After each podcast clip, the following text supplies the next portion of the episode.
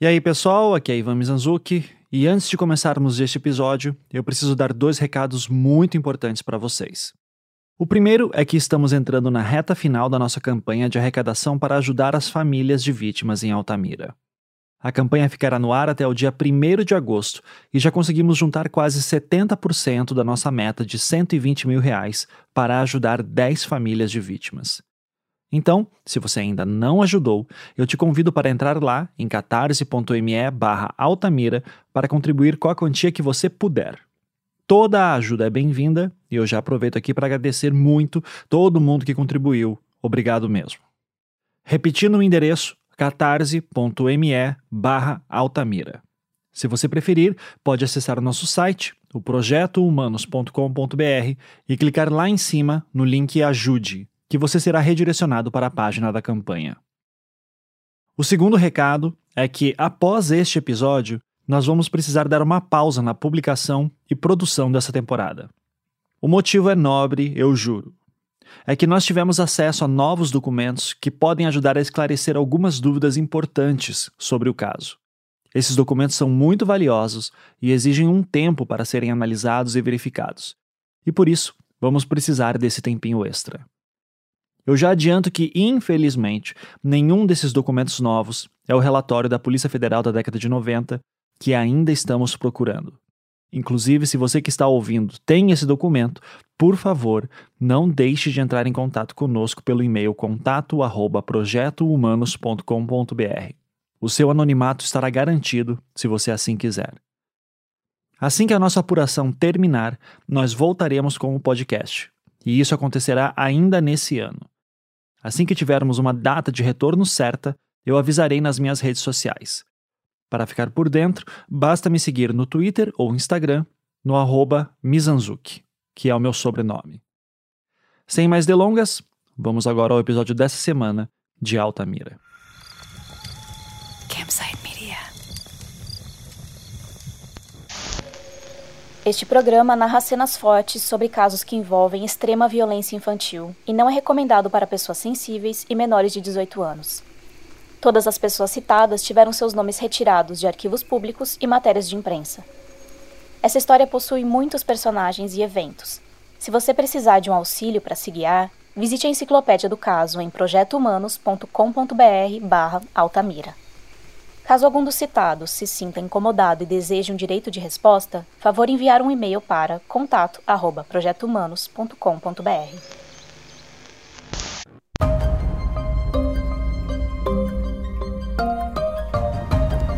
O juiz de Altamira, Paulo Roberto Ferreira, também achou falhos o reconhecimento e outras provas e deu a sentença considerando improcedente a denúncia contra os acusados. O juiz desconsiderou o depoimento de mais de 30 testemunhas contra os acusados. Ele não levou em conta o reconhecimento de um dos acusados feito por uma das crianças emasculadas. E o juiz também desconsiderou todas as provas apresentadas pela acusação durante o processo. O Centro de Defesa do Menor vai entrar na justiça contra a decisão do juiz com certeza isso cria um clima de impunidade muito grande.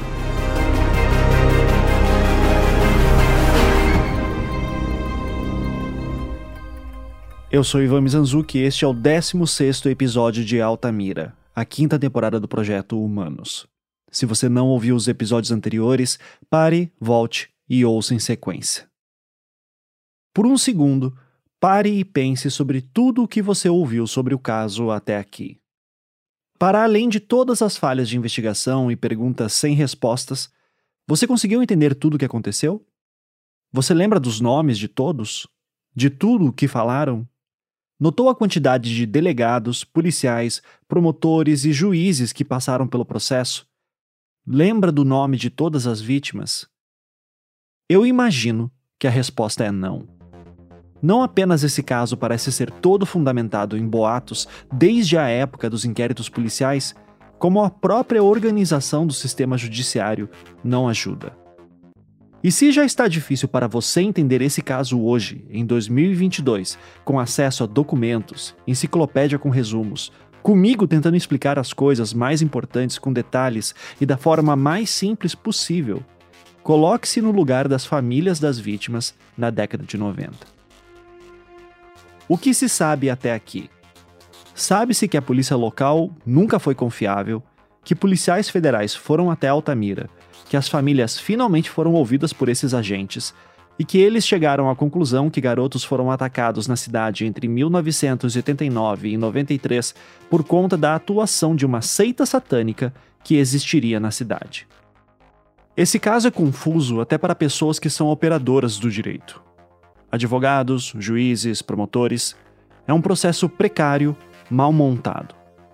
E às vezes, a impressão que eu tenho é que ele é difícil de entender de propósito como se certos agentes soubessem que a linguagem de autos de processo é incompreensível para pessoas que não estão familiarizadas.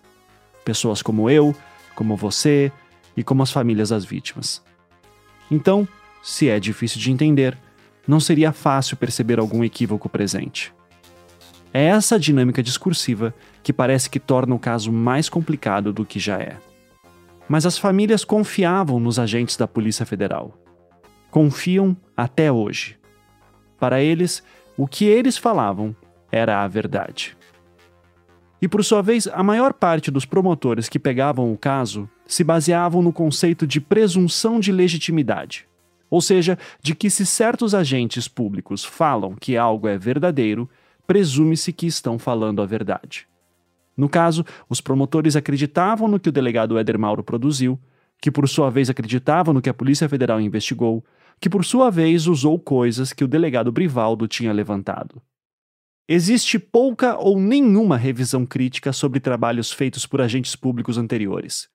Até porque pensar criticamente um processo complexo e confuso desses é difícil, demanda tempo e havia urgência para que alguma solução fosse dada às famílias. E se esse caso é difícil para operadores do direito de entender e pensar criticamente esse processo, era ainda pior para jornalistas que vivem com tantas demandas diárias de reportagens. Em 30 anos, há poucos ou nenhum jornalista investigativo que tenha ido a fundo nesse caso. Eu imagino que alguns de vocês ouvintes já chegaram a dar uma pesquisada sobre esse caso na internet. E se fizeram isso, se perguntem: em quantas grandes reportagens vocês ouviram a Polícia Federal sendo citada? E quando foi citada, quantas vezes foi questionada a sua presença lá? Quantas vezes alguém ficou sabendo que não há nos autos nenhum registro sobre a atividade da Polícia Federal? Como eu falei em outros episódios, oficialmente, quem solucionou o caso foi Éder Mauro, atual deputado federal e na época delegado da Polícia Civil do Pará. No decorrer desses 30 anos, ele deu várias entrevistas sobre o caso. Em nenhuma foi questionado sobre qual era a relação dele com a Polícia Federal e o motivo da ausência de menções do trabalho da PF no seu inquérito original. Então, se você está se sentindo perdido nessa história, não se preocupe.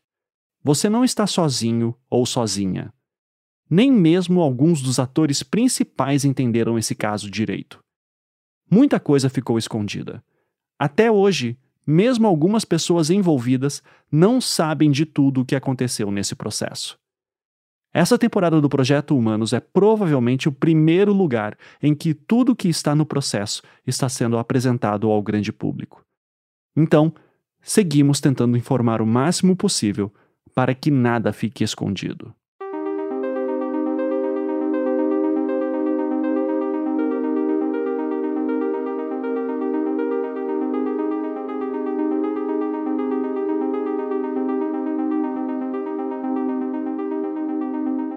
Os casos começaram a acontecer em Altamira em 1989. O delegado Éder Mauro concluiu as suas investigações por volta de agosto de 1993. Estamos agora em dezembro de 1996, mais de três anos desde o fim do inquérito de Éder Mauro e da operação da PF em Altamira, e mais de sete anos desde que os casos começaram na cidade. Mesmo após uma decisão do STF que derrubou parte do processo, as famílias de vítimas estão mais organizadas do que nunca. Até em Brasília conseguiram ser ouvidas, na Comissão de Direitos Humanos. Vindos de uma região em que crimes cometidos por poderosos locais raramente são resolvidos, há um medo latente no ar que se traduz em esforços para não deixar o caso cair no esquecimento, para não permitir que haja impunidade, para que a justiça seja feita. E todos que se ofereciam para ajudar, como os agentes da Polícia Federal, eram bem-vindos nessa luta. A fase de instrução judicial finalmente estava encerrada com todas as testemunhas de defesa ouvidas no número correto. Mas então, as famílias das vítimas foram surpreendidas uma surpresa que era sentida por eles mesmos como mais um passo em direção à impunidade. O juiz responsável pelo processo, o Dr. Paulo Roberto Ferreira Vieira, em decisão de 3 de dezembro de 1996, decidiu impronunciar todos os réus. Ou seja, o juiz não acreditava que no processo havia indícios suficientes para que eles continuassem como acusados que deveriam ir a um júri popular. Tá, o que, que a gente está vendo aqui? A gente está vendo a decisão de impronúncia. Esse é Rubens Pena Júnior, advogado e pesquisador. Essa decisão foi do juiz Paulo Roberto Ferreira Vieira, em dezembro de 96. No mérito, ele passa a análise da primeira da materialidade dos crimes e que diz estar comprovada através dos laudos necroscópicos e de lesões corporais e outras perícias. E, por fim, os indícios de autoria. Para Valentina de Andrade, existe o depoimento de Edmilson da Silva Frazão, que diz ter visto a ré participando de um culto macabro onde haviam pessoas encapuzadas, realizado na chácara de Anísio, um dos acusados. A testemunha afirma em seu depoimento que estavam na chácara sua esposa, o senhor Antônio Paraná, e mais uma mulher que aparentava ser paranaense, supondo ser a ré. Em seu interrogatório, a acusada nega conhecer Anísio, quanto mais ter estado em sua chácara. Não existem no processo outras referências à participação da ré nos fatos narrados na denúncia e sua ligação com os demais réus. Assim, sou pela impronúncia da ré em virtude da fragilidade da prova colhida em seu desfavor. Anísio. A testemunha Orlandina Silva Souza, ex-empregada da clínica do acusado, diz que, com Ana Paula, também ex-empregada do réu, esta relatou de certa vez, fazendo a limpeza da clínica, encontrou um isopor acima do balcão e, por curiosidade ao abri-lo, viu em seu interior um pênis infantil com bolso escrotal. Ana Paula nunca foi encontrada para confirmar a afirmação da testemunha supra-referida. A testemunha de Milson da Silva Frazão que diz ter participado de um culto na casa do denunciado, onde também estavam presentes, além de outras pessoas, uma mulher que aparentava ser paranaense, sem contudo afirmar ser Valentina, diz também que na ocasião todos usavam uma bata preta. Entendo que contra o réu não existem provas suficientes para o decreto da pronúncia. E ele pronuncia também o, o Anísio. A testemunha. É, aquele termo. Aqui é, continua interessante. O testemunha Orlandina nada viu, apenas repetiu que Ana Paula lhe havia contado, porém Ana Paula nunca foi encontrada para confirmar a versão da referida testemunha. Quanto ao depoimento de Edmilson, em que diz ter reconhecido a ré Valentina na, na chácara de Anísio durante o suposto culto macabro, percebe-se, como anteriormente já foi dito, que esse reconhecimento é muito falho, pois o testemunho referiu-se a uma suposta mulher que parecia ser paranaense, o que o levou a ser Valentina. É, crer ser Valentina. Isso. O que é interessante é que o, esse juiz ele, ele não faz um, uma mera alegação do tipo como depois o Ministério Público vai dizer, né? É, de fato parece que ele analisou as provas, entendeu? Juntadas. É a minha minha impressão, né? Então, Aldenor, o réu foi reconhecido pela vítima Van de Clay através de uma fotografia xerox, como sendo o homem que o levou na bicicleta vermelha para o mato e ao acordar estava emasculado. Reconhecimento que foi confirmado em juízo. O irmão da vítima, Vandivaldo, no mesmo sentido, afirmou o acusado como sendo a pessoa que o levou seu irmão na garupa da bicicleta vermelha para o mato. Entretanto, este reconhecimento é isolado, não suficiente para que se possa ser o réu levado ao tribunal do júri, pois está desprovido de outras provas que corroborem no sentido de incriminar o réu. Dessa forma, deve ser o réu impronunciado. Carlos Alberto dos Santos Lima.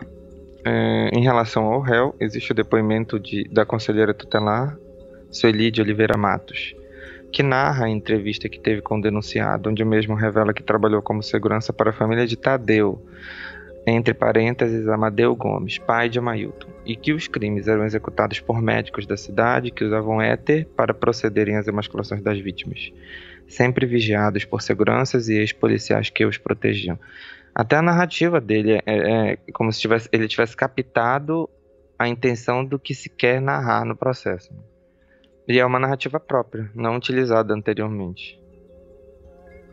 Tais afirmações foram ratificadas a quando do depoimento da encimada testemunha em cumprimento à carta precatória expedida para aquela comarca e juntada aos autos as folhas tal, é, a, a qual tece inclusive comentários quanto ao comportamento do denunciado.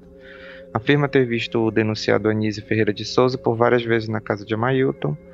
Não vejo neste depoimento indícios de autoria contra o réu mas apenas relato sobre a suposta autoria dos fatos narrados na denúncia, devendo ser o réu impronunciado. O que que, que, que a Elisa conversou comigo uma vez? A Elisa que o Rubens se refere é Elisa Cruz, professora e defensora pública do Rio de Janeiro, que sempre nos ajuda nos bastidores com consultas sobre processo penal. Ela foi também a responsável por catalogar o processo inteiro para nós para a produção deste podcast. E eu acredito que ela tem razão. São dois requisitos suficientes tanto para o oferecimento da denúncia quanto para a decisão de pronúncia: materialidade e indícios de autoria. Os indícios de autoria, eles são relacionados, eles devem ser relacionados ao fato criminoso, ao tipo penal. Então, o que, que acontece? É, se o Carlos Alberto relata que ele viu tal coisa acontecer dessa forma, ele é, na hipótese mais remota possível, uma testemunha, mas nunca um acusado. E é isso que, em outras palavras, pela inteligência dessa decisão, uh, a gente pode obter. O juiz está dizendo: eu tenho uma pessoa que diz para outra pessoa que sabe quem são. Então, mas ele não deve ser pronunciado por isso. Uma outra coisa que, que assim, refletindo o direito, né? Agora uma parte bem jurídica. É, em nenhum momento, nenhuma das testemunhas, absolutamente nenhuma, nem o Edmilson da Silva Frazão, vê, ele é nenhuma testemunha do delito. Então, não existe nenhuma testemunha nesse processo que pode dizer que esses acusados todos estavam presentes durante um delito durante o crime. No máximo, a menina Eudilene. É, mas ela não existe no processo, né? Porque ela não foi, ela não foi, ela não foi ouvida em juízo. Então ela não, não assim, ela nem, na verdade, nem se fala sobre ela porque seria uma, uma irregularidade. Então, assim, e nem que a questão, quando se tem um concurso de agentes, presume-se que eles estavam concorrendo para a prática do delito, né? de alguma forma. Tudo bem, ah, se fosse comprovado que havia realmente uma, uma, uma seita, e essa seita pregasse isso, tudo bem, até aí nós temos um, um tipo de crime, mas nós não temos o homicídio. Então, para o azar ou sorte, né, porque depende muito do ponto de vista, esse juiz tentou fazer o certo. Mas assim, não certo para tentar inocentar alguém ou porque ele realmente era contrário ao movimento político, mas o certo pelo direito. Né? Baseado no conhecimento jurídico que ele tinha, ele dizia: não, não posso fazer isso, não posso pronunciar alguém com, com esse tipo de indício. Césio Flávio Caldas Brandão. Em desfavor do réu, temos o depoimento da testemunha Agostinho José da Silva, que diz ter visto o acusado no dia 1 de outubro por volta das 11h30 às 12 horas na rodovia Transamazônica, às proximidades do local onde dois dias após foi encontrado o corpo da vítima Jaenes da Silva Pessoa. Afirma a testemunha ter visto denunciado saindo do mato, trazendo nas mãos um saco plástico contendo um isopor e um facão sujo de sangue. Feito o auto de reconhecimento perante a autoridade policial, a testemunha confirmou ser o réu a pessoa que teria visto naquela ocasião. O denunciado, em sua defesa, diz que no horário entre 11h30 estava no percurso entre seu trabalho e o colégio de seus filhos, fato confirmado por diversas testemunhas arroladas pela defesa. Como se vê, o depoimento de Agostinho é um depoimento isolado. O auto de reconhecimento feito perante a autoridade policial é falho, para se dar crédito e valor como prova que leve o réu a ser pronunciado. Não existem nos autos outras provas que incriminem o réu, nem que faça a ligação do mesmo com os demais corréus. Dito isto, entendo que o, reve- o réu deve ser impronunciado. Eu já tive na posição da, da acusação, é, e aí eu via como é que funciona, né? Chega um inquérito. E aí nós temos várias pessoas vão na polícia no dia do fato, né? Quando é um assassinato em bairro, por exemplo, que é muito comum. É, aconteceu uma briga num bar e morreu. Então a polícia chama todo mundo, 10 pessoas, 8 pessoas. Se tem uma pessoa dizendo uma coisa e nove dizendo que não era aquela coisa, deve-se levar em conta a maioria. Porque como é que eu vou. vou- ah, não. Aquela, aquela única pessoa é a que está correta. E o que, que a gente tem aí pro César? A gente tem uma pessoa dizendo que viu ele no, no local do crime. E nós temos pelo menos cinco pessoas dizendo que não. Que ele estava na escola buscando a criança. Que ele... E antes ele estava no hospital, depois ele voltou para o hospital e tudo mais. Sim, só que daí ao mesmo tempo você vê, tanto aqui no caso de Altamira quanto no caso Evandro, no caso Evandro tinha lá a situação de quando tava, foi acusado que a Beatriz e a Celina mataram o Evandro na noite do dia 7, né, de abril. E tinha um monte de testemunha dizendo que a Celina estava numa festa, pessoas que estavam na festa confirmando que ela estava nessa festa na noite do dia 7. E daí o Ministério Público se foca em duas testemunhas que os horários entre elas não batem, mas que dizem que a Celina estaria na, na serraria, né? E, e, e sem as confissões também, que entre si não se conectam, mas. Então me parece, às vezes, eu queria a tua opinião sobre isso, que, ok, mesmo que a acusação deve, deva levar em conta o que, que a maioria está falando, também não é incomum o Ministério Público pensar é, certas declarações que favoreçam a acusação, mesmo que ela vá contra a maioridade de testemunhas. É comum quando se há uma repercussão.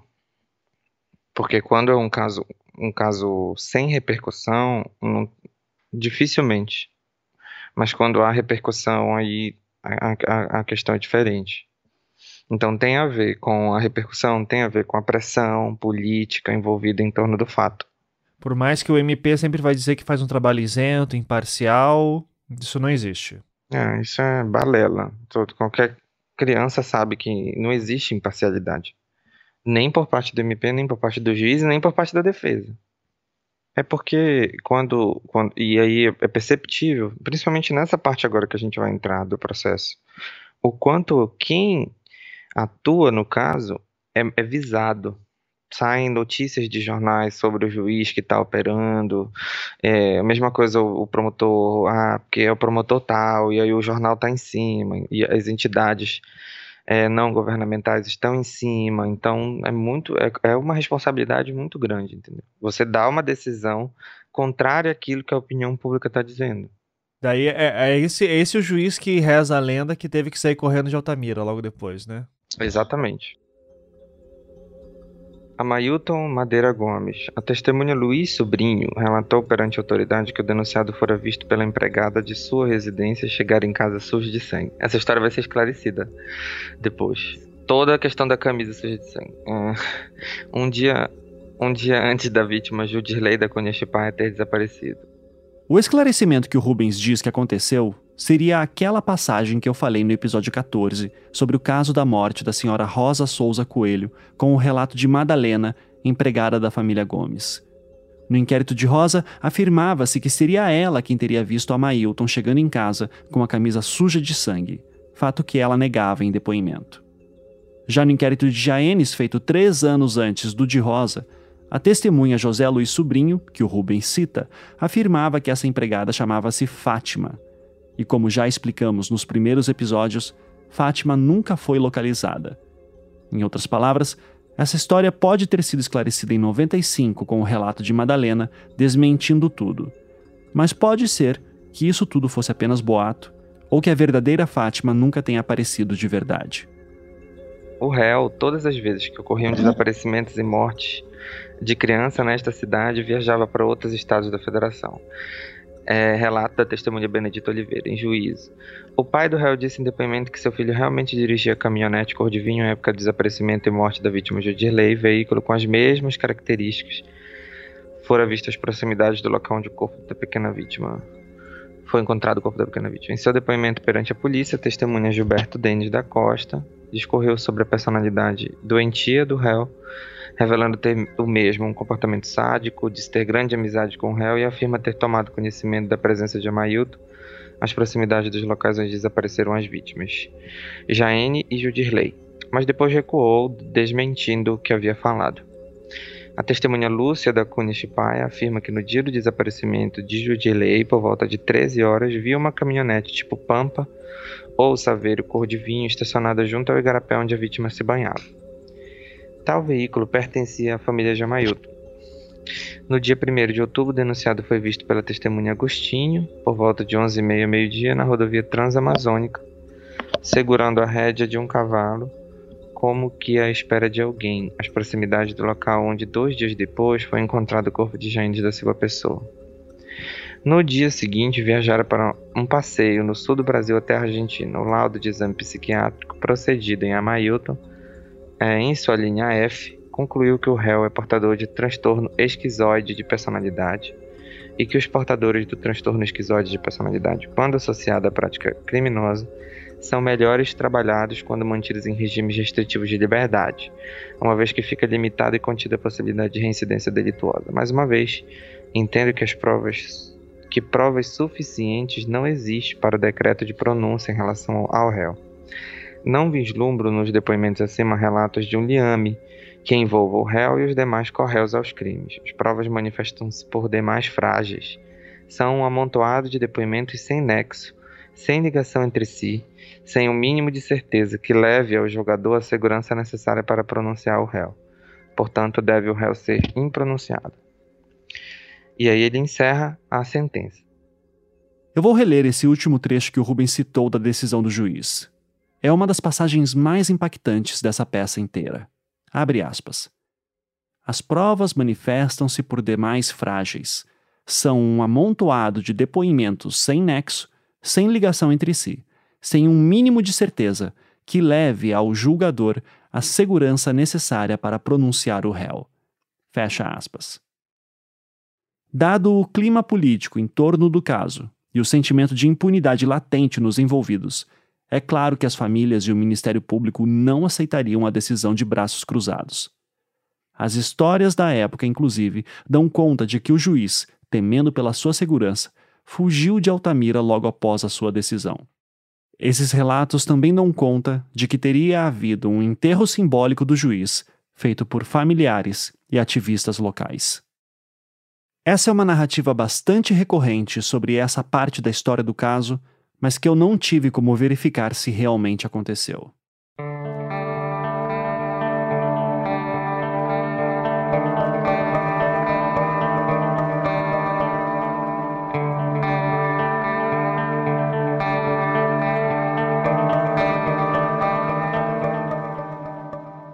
O primeiro movimento de reação partiu da promotora responsável pelo caso na época, a doutora Elaine Nuayed. Seu pedido de recurso contra a impronúncia foi feito no dia 20 de dezembro de 1996, duas semanas depois da decisão do juiz Paulo Roberto. Claramente indignada com a decisão de impronúncia, a promotora começa sua manifestação apontando algo que, de fato, é bastante curioso. Ela cita que o juiz Paulo Roberto usou os mesmos argumentos que o juiz anterior, o Dr. Arrifano. Contudo, o Dr. Arrifano havia decidido pronunciar os réus. O que levava então a promotora a fazer o seguinte questionamento: aspas. Como pode o juiz do feito concluir pela impronúncia dos acusados com os mesmos argumentos que o juiz anterior pronunciou? Fecha aspas. A promotora não está errada aqui. Realmente, os argumentos entre os dois juízes são muito parecidos. As testemunhas citadas são quase as mesmas. Esse é um exemplo bem forte de como a personalidade de cada juiz pode influenciar em cada processo, quebrando assim o mito de que juízes seriam agentes extremamente técnicos em suas decisões. O critério para essa diferença de decisão provavelmente se dá por conta de um argumento que a acusação citava em diversas de suas peças no decorrer dos anos. Por exemplo, vocês provavelmente já ouviram falar em expressões do tipo: o ônus da prova é da acusação, que quem acusa é quem deve trazer provas, indúbio pro réu, ou seja, na dúvida favorece-se o réu, ou até mesmo inocente até que se prove o contrário. Mas em diversas peças que produziu, o Ministério Público e a assistência de acusação não seguiram esses conceitos, especialmente antes das fases de pronúncia. Constantemente, eles citavam o autor Júlio Fabrini Mirabetti, cujas obras sobre direito penal são referências históricas. Para ilustrar a forma como a acusação usava esse autor para justificar que os réus deveriam ir a júri, eu vou citar aqui um trecho das alegações finais feitas pela assistência da acusação em março de 94, no final da segunda fase de juízo, na época do juiz Arrifano. Abre aspas. Para que o juiz pronuncie o réu, é necessário, em primeiro lugar, que esteja convencido da existência do crime. Não se requer, portanto, prova incontroversa da existência do crime, mas de que o juiz se convença da sua materialidade. Por isso, já se tem decidido que não exclui a possibilidade da pronúncia eventual deficiência de laudo pericial ou a existência de mero corpo de delito indireto, embora se exija que o juiz esteja convencido da existência do fato delituoso. É necessário também para a pronúncia que existam, aspas, indícios suficientes de autoria. A sentença da pronúncia, portanto, como decisão sobre a admissibilidade da acusação, constitui juízo fundado de suspeita, não o juízo de certeza que se exige para a condenação. Daí a incompatibilidade do provérbio do indúbio pro réu com ela. É a favor da sociedade que nela se resolvem as eventuais incertezas propiciadas pela prova. Há a inversão da regra indúbio pro réu para indúbio pro societate. Para isso, não há necessidade, absolutamente, de convencimento exigido para a condenação, como a confissão do acusado, depoimentos de testemunhas presenciais, etc. Fecha aspas. Ou seja, o que a acusação está falando aqui, ao citar este autor, é que para a pronúncia basta se ter a certeza de um crime e indícios de que os acusados podem ser os autores. Não há necessidade de certeza absoluta. Essa certeza absoluta só seria formada no momento do julgamento pelo corpo de jurados. Claramente, esse era o pensamento do Dr. Arrifano o juiz que decidiu pronunciar todos os réus anteriormente, em 1994. Em certa passagem de sua decisão, por exemplo, ele dizia explicitamente, aspas, a autoria, por sua vez, é ponto pacífico, tanto na doutrina como na jurisprudência, que para a pronúncia é suficiente o convencimento da existência do crime e de indícios de que o réu seja o seu autor. Fecha aspas.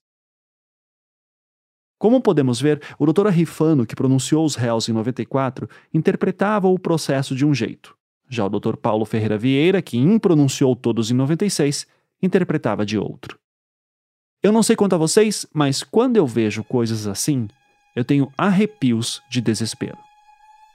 Porque uma coisa que me fica clara em todas essas peças é como uma autoridade parece jogar a responsabilidade para outra. A polícia diz que no inquérito policial não tem obrigação de chegar na solução definitiva dos crimes, mas sim que deve juntar indícios que devem ser analisados pelo Ministério Público. Então a responsabilidade de denunciar efetivamente seria do Ministério Público. Daí os promotores denunciam, o juiz aceita, entra na fase de juízo. Ouvem um monte de gente. Chega da hora de ver se pronuncia ou não, o Ministério Público diz que não precisa ter certeza absoluta de nada, que só os indícios bastam.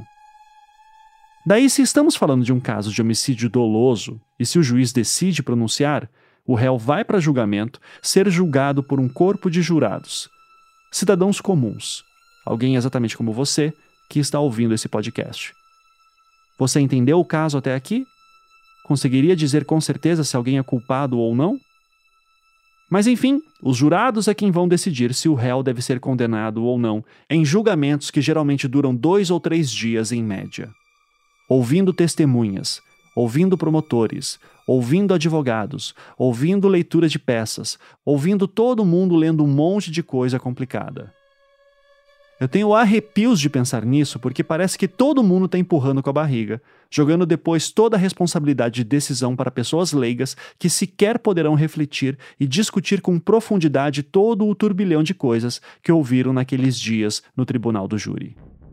A polícia diz que fez o seu trabalho, o Ministério Público diz o mesmo, o juiz diz que quem decide são os jurados. E bola para frente. Enquanto isso, réus estão presos, inocentes ou não. Famílias de vítimas estão angustiadas. E se o caso não for muito bem fundamentado, ninguém assume a responsabilidade por essa falha.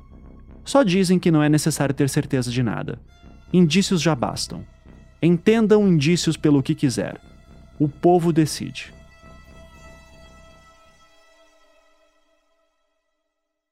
Certa vez, numa conversa particular, eu perguntei para o Rubens se isso seria uma coisa que aconteceria no Pará, especialmente em casos que envolvem acusações contra poderosos. Se por acaso, no Judiciário do Pará, seria comum relevarem a falta de provas em acusações contra poderosos, por entender que seriam pessoas que teriam recursos para manipular o caso nos bastidores. Ele me respondeu que não, que esse caso é atípico mesmo. Aliás, nós sabemos que geralmente o que acontece é exatamente o contrário. É inegável que existem poderosos que manipulam os bastidores do judiciário em seu favor, ainda mais em regiões tão desassistidas como no interior do Pará. E quando isso acontece, especialmente em casos sem muita repercussão, o mais comum é que os poderosos nem sequer sejam denunciados. Por isso que o caso dos meninos emasculados de Altamira é atípico. Afinal, ele avança bastante. Existe a denúncia de que as pessoas acusadas são poderosas, que poderiam manipular os autos, e que por isso mesmo os poucos indícios obtidos já deveriam ser suficientes para levar todo mundo a júri. Mas não era assim que o juiz Paulo Roberto Ferreira Vieira interpretou os autos. E isso, como citei há pouco, deixou a promotora do caso indignada. E ela segue uma explicação jurídica e Vamos para os fatos, né? Na 730, item A. Valentina de Andrade, quando do seu interrogatório, confirmou que ao praticar com seus seguidores sua filosofia, entre aspas, usavam capuzes. Capuzes também foram encontrados na casa em que Valentina se encontrava nesta cidade. E Edmilson Frazão confirma em seu depoimento que participou de cultos em chácara de Anísio e que lá se encontrava o médico Anísio, uma mulher que depois veio saber ser Valentina e usavam capuzes. A confissão de Valentina quanto ao uso dessa indumentária leva ao raciocínio lógico que forma uma prova indiciária de autoria dos delitos e uma conexão com Valentina e Anísio. Foram encontrados capuzes em Altamira? Um capuz. Encontrado entre aspas.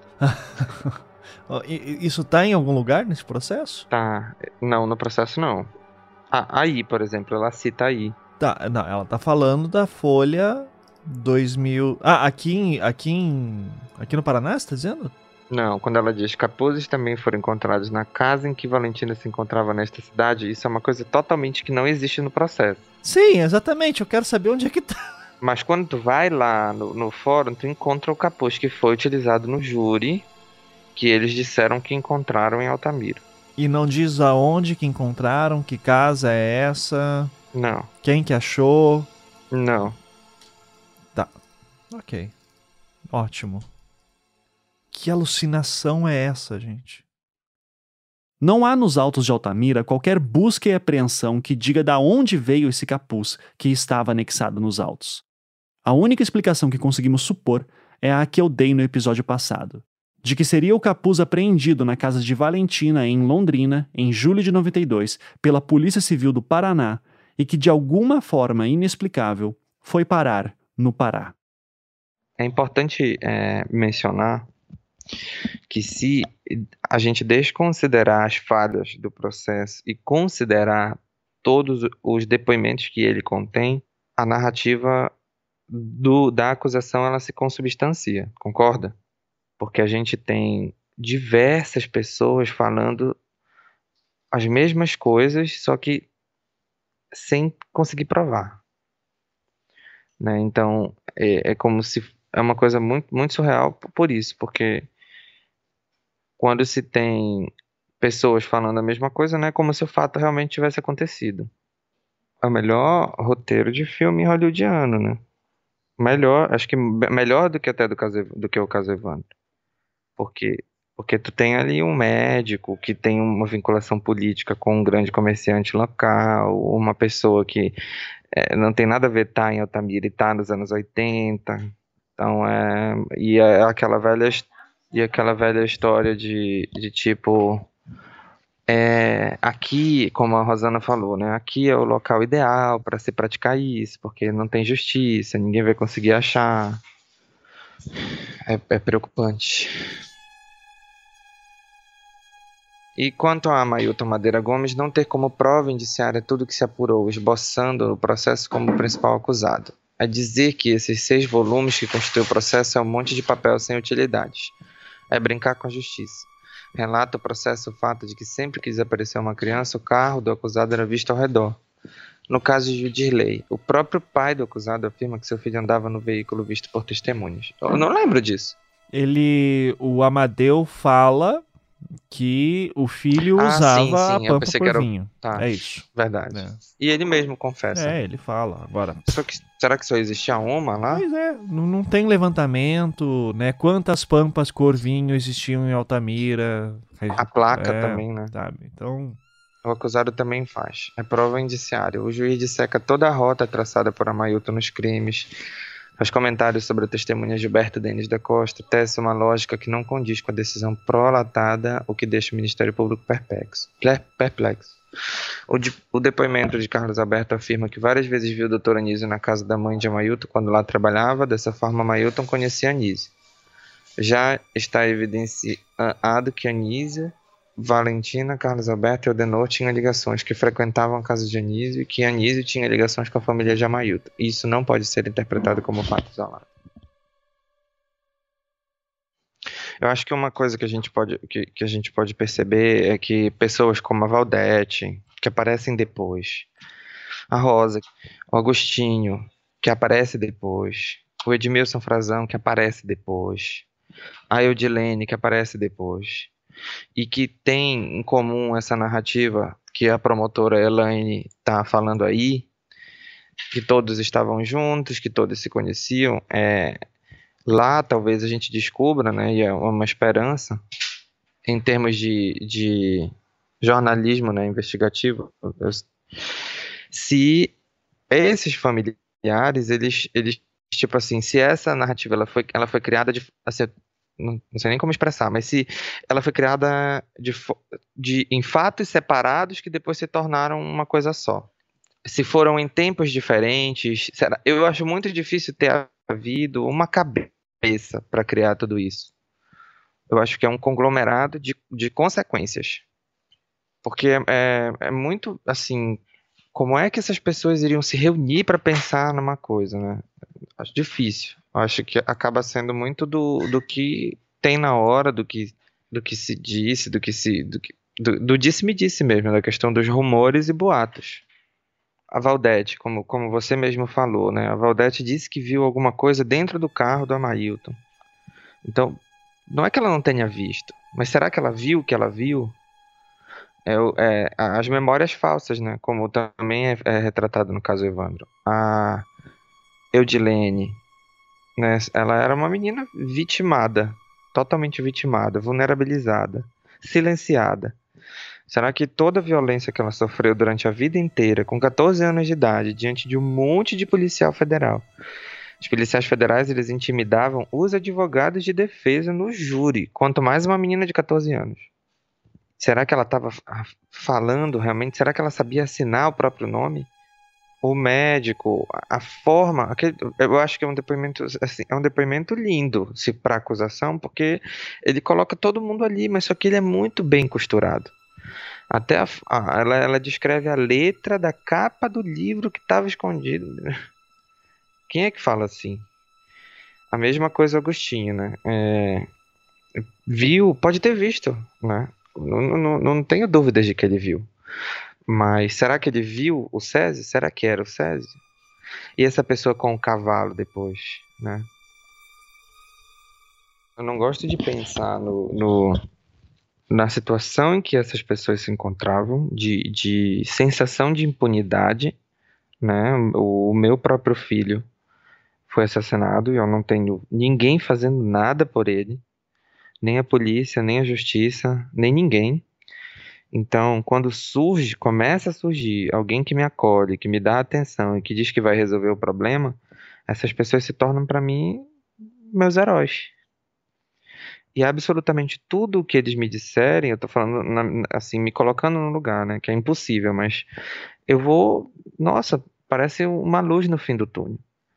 Ah, assim, conversar com a Esther é muito dolorido, assim, escutar a Esther, eu sempre quando eu ouvi a Esther falar, assim, é muito, muito chocante, porque o irmão dela nem vítima foi considerado. Então, então, será que quando chega uma equipe da Polícia Federal me dizendo assim, não, agora a gente vai conseguir resolver o teu problema, né? Então, independente do, assim, eu acredito que independente do que eles estão falando, se eles vão resolver meu problema, eu acredito alguém tá me tá, isso também é ridículo, né, antropologicamente falando, mas alguém tá me dando voz, né, que eu nunca tive. Quando a gente para para pensar nesses familiares, né, e, eu acho que nisso está o, o, o brilhantismo do trabalho da Paula, a gente olha para eles e vê a vida deles se modificou a partir da militância eles, na verdade, eles, eles tiveram vida a partir da dor. Né? E, e, isso é uma coisa fantástica, né? É um fenômeno fantástico, porque alguém que não conseguia lidar com a administração pública, com a burocracia da justiça, aprendeu a lidar. Alguém que não tinha perspectiva se tornou, fez curso, se tornou político, se tornou vereador, se tornou conselheiro tutelar. Então, houve uma mudança positiva na vida dessas pessoas.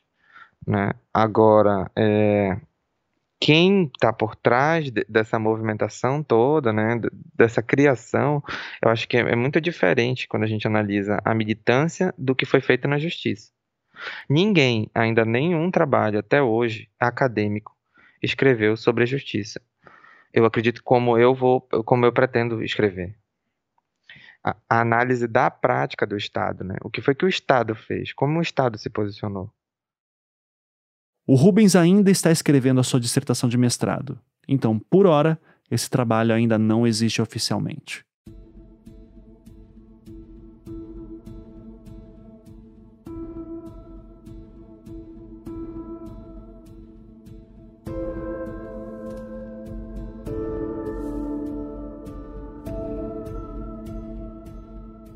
Enquanto eu pesquisava sobre o caso de Altamira, eu tinha muita curiosidade em ouvir alguém que tivesse trabalhado na acusação para entender melhor os bastidores desses momentos.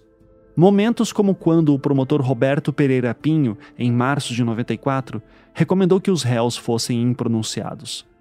Ou ainda essa parte que narramos no episódio de hoje, em dezembro de 96, quando o juiz Paulo Roberto Ferreira Vieira decidiu impronunciar todos os réus.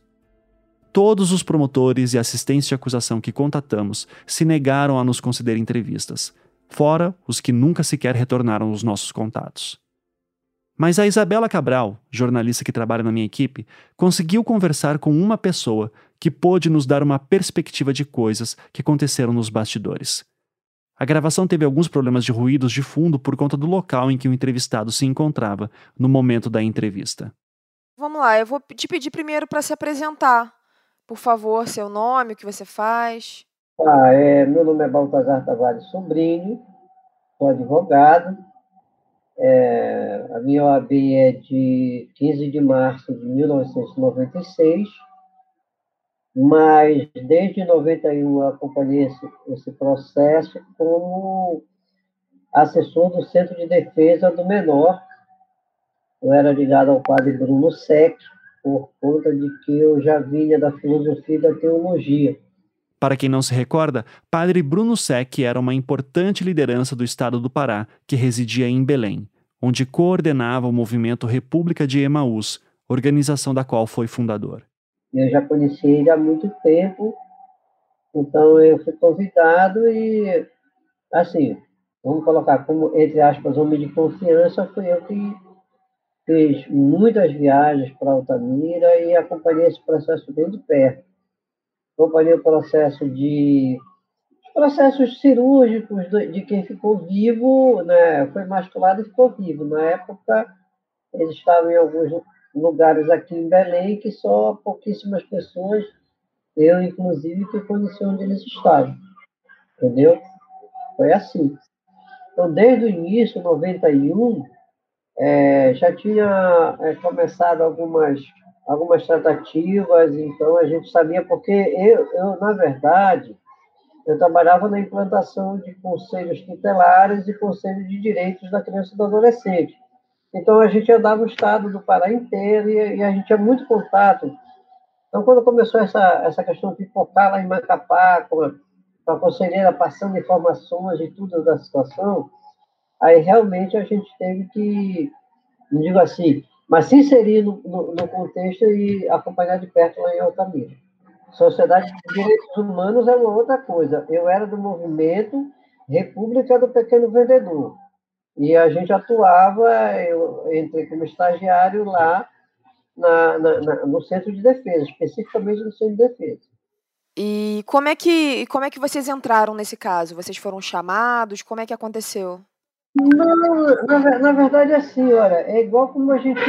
Eu acompanhei, comecei a acompanhar o processo dos 19 sem terra. A República, ela sempre foi um, um elemento atuante o Centro de Defesa ele era membro do Conselho Estadual de Segurança Pública. Então, o que aconteceu? Por conta dessa capilaridade do movimento, é que a gente se inseriu no processo lá em Altamira, entendeu? Foi a primeira, vamos dizer assim, a coisa estava muito grande, tinha muita coisa, é, a gente sabia que as investigações elas eram bem claudicantes, entendeu? Então, assim, eu vou te falar uma coisa, para mim foi sofrido ler isso. O Dr. Baltazar aqui está se referindo aos autos do processo que a Isabela havia enviado anteriormente para ele, para que ele pudesse relembrar o caso com maiores detalhes. Eu tive relendo e também dei uma lida na internet. É, o meu sentir, e do padre Bruno na época, é que esses números de crianças foi subnotificado. A gente acredita entre mortos, desaparecidos, emasculados, 22 a 25 crianças. Tá? Isso é o que eu recordei na, da época que eu estava atuando diretamente. É, sim, essa é uma questão até que eu ia perguntar para você mesmo, né? Esse número, na nossa pesquisa, a gente viu que esse número é muito divergente dependendo de onde você olha.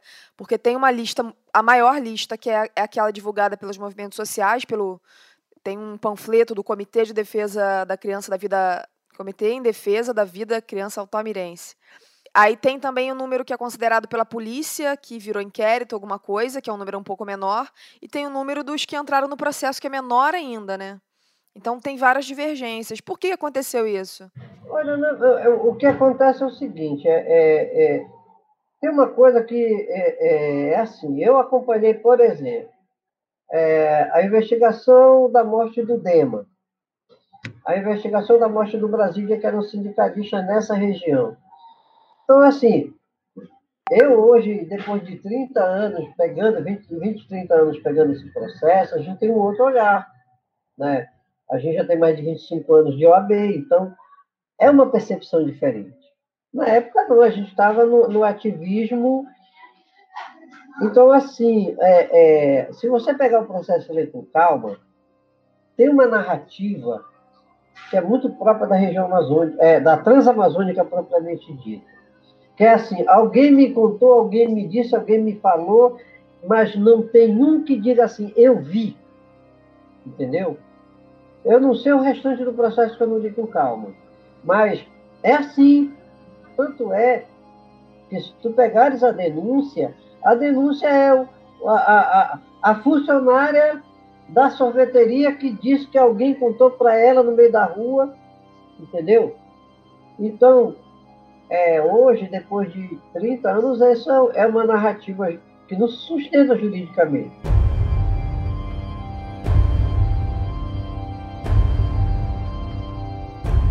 Agora, eu também sei que quando essas pessoas constroem esse ideário, elas estão dizendo alguma coisa de verdadeiro.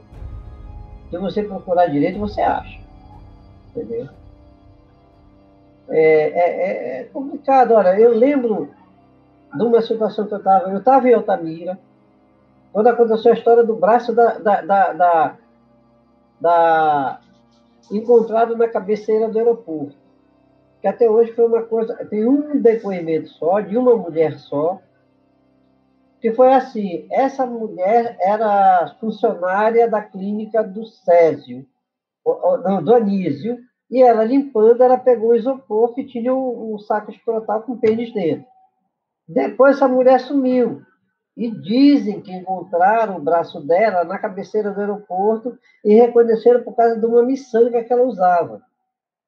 Tem um depoimento no processo. Qual seria o nome dessa mulher? Não sei. Essa suposta mulher do braço encontrado, como agora sabemos, seria Ana Paula, citada no depoimento de Orlandina, que acusava o doutor Anísio. Mas assim, é como eu estou te falando. A, a, a, testemunha diz que encontrou ela na rua. Depois encontrou um ano depois, na fila da, da votação. E depois não encontrou mais. E depois disse que que ia lá na cabeceira do aeroporto e viu o braço e ela reconheceu pela cor da pele. Um negócio assim, é muito fantasioso, entendeu? Objetivamente, você não tem sustentação para isso. Então, você teve uma tropa de choque de advogados muito experientes é, contra a gente, que era o Ministério Público e a gente como assistente. Entendeu? Essa foi a grande problema desse processo, foi anulado muitas vezes, e eu acho que algumas vezes com razão, outras sem, entendeu? Mas até 98 que a gente acompanhou, a batalha jurídica foi duríssima. Né? É, você falou dessa, é, de, dessa base, né, da, tudo nos rumores, é, e é uma impressão muito forte que a gente teve mesmo, né? Tudo meio assim, eu ouvi falar, é, fulano me falou, aí a pessoa, você vai atrás e sumiu. Tem muito isso, né? E isso é, foi marcante. Aí você falou dessa. Que ao mesmo tempo, né, apesar dessa fragilidade jurídica, é, tem ali alguma, alguma verdade. Eu, eu, queria entender melhor o que, que você quer dizer com isso. Por exemplo, num processo que eu acompanhei do Brasília, lá em Castelo dos Sonhos, na fronteira do Mato Grosso, de Altamira. Altamira o Brasília, ao qual o Dr. Baltazar se refere aqui, era Bartolomeu Moraes da Silva, um sindicalista de 44 anos, assassinado no estado do Pará no ano de 2002. E lá você senta com uma pessoa e diz: Não, olha, porque aconteceu assim. Pegaram o Brasília, né? pegaram o Brasília aqui assim, levaram. Eu estava caçando. Não, fulano de tal estava caçando, ficou atrás de uma pedra, conversaram com Brasília, tiraram do carro, encostaram ele na pedra e mataram ele. Como é a gente disse isso? Ah, foi fulano de tal. Aí você vai atrás do fulano de tal. Entendeu? Está a 200 quilômetros longe. Você chega lá, conversa com o não, mas olha, eu falei isso, mas porque alguém me disse. Quem? Aí você volta a 140, 200 quilômetros. A investigação vai lhe levar o resultado morte que aconteceu. Mataram o sindicalista. Mas a investigação você tem que ter sensibilidade de ir depurando. Entendeu? E é essa questão que, às vezes, eu acho que no processo dos emasculados não aconteceu. Na época, talvez que todo mundo queria dar resposta, e depois a gente teve muita dificuldade é, nas investigações policiais. Né? Orlando Arrifano, o primeiro grande juiz que mexeu na causa, era delegado de polícia. O outro, a, a delegado que assumiu, um tempo depois, passou no concurso para juiz. Entendeu? Assim, umas coisas meio nebulosas. Mas o que acontece? É, a gente sabe que as investigações que foram coordenadas pelo hoje deputado federal é, oh, Éder Mauro, elas foram eram complicadas. Tá? Você acha, acha uma testemunha que vai solucionar o caso. Então é isso. Infelizmente, é, eu acho que foi uma luta muito grande. Eu acredito que a gente tenha chegado a algum resultado, mas hoje, sinceramente, eu não tenho é, convicção, na palavra aí, convicção, de que a gente chegou nos verdadeiros culpados.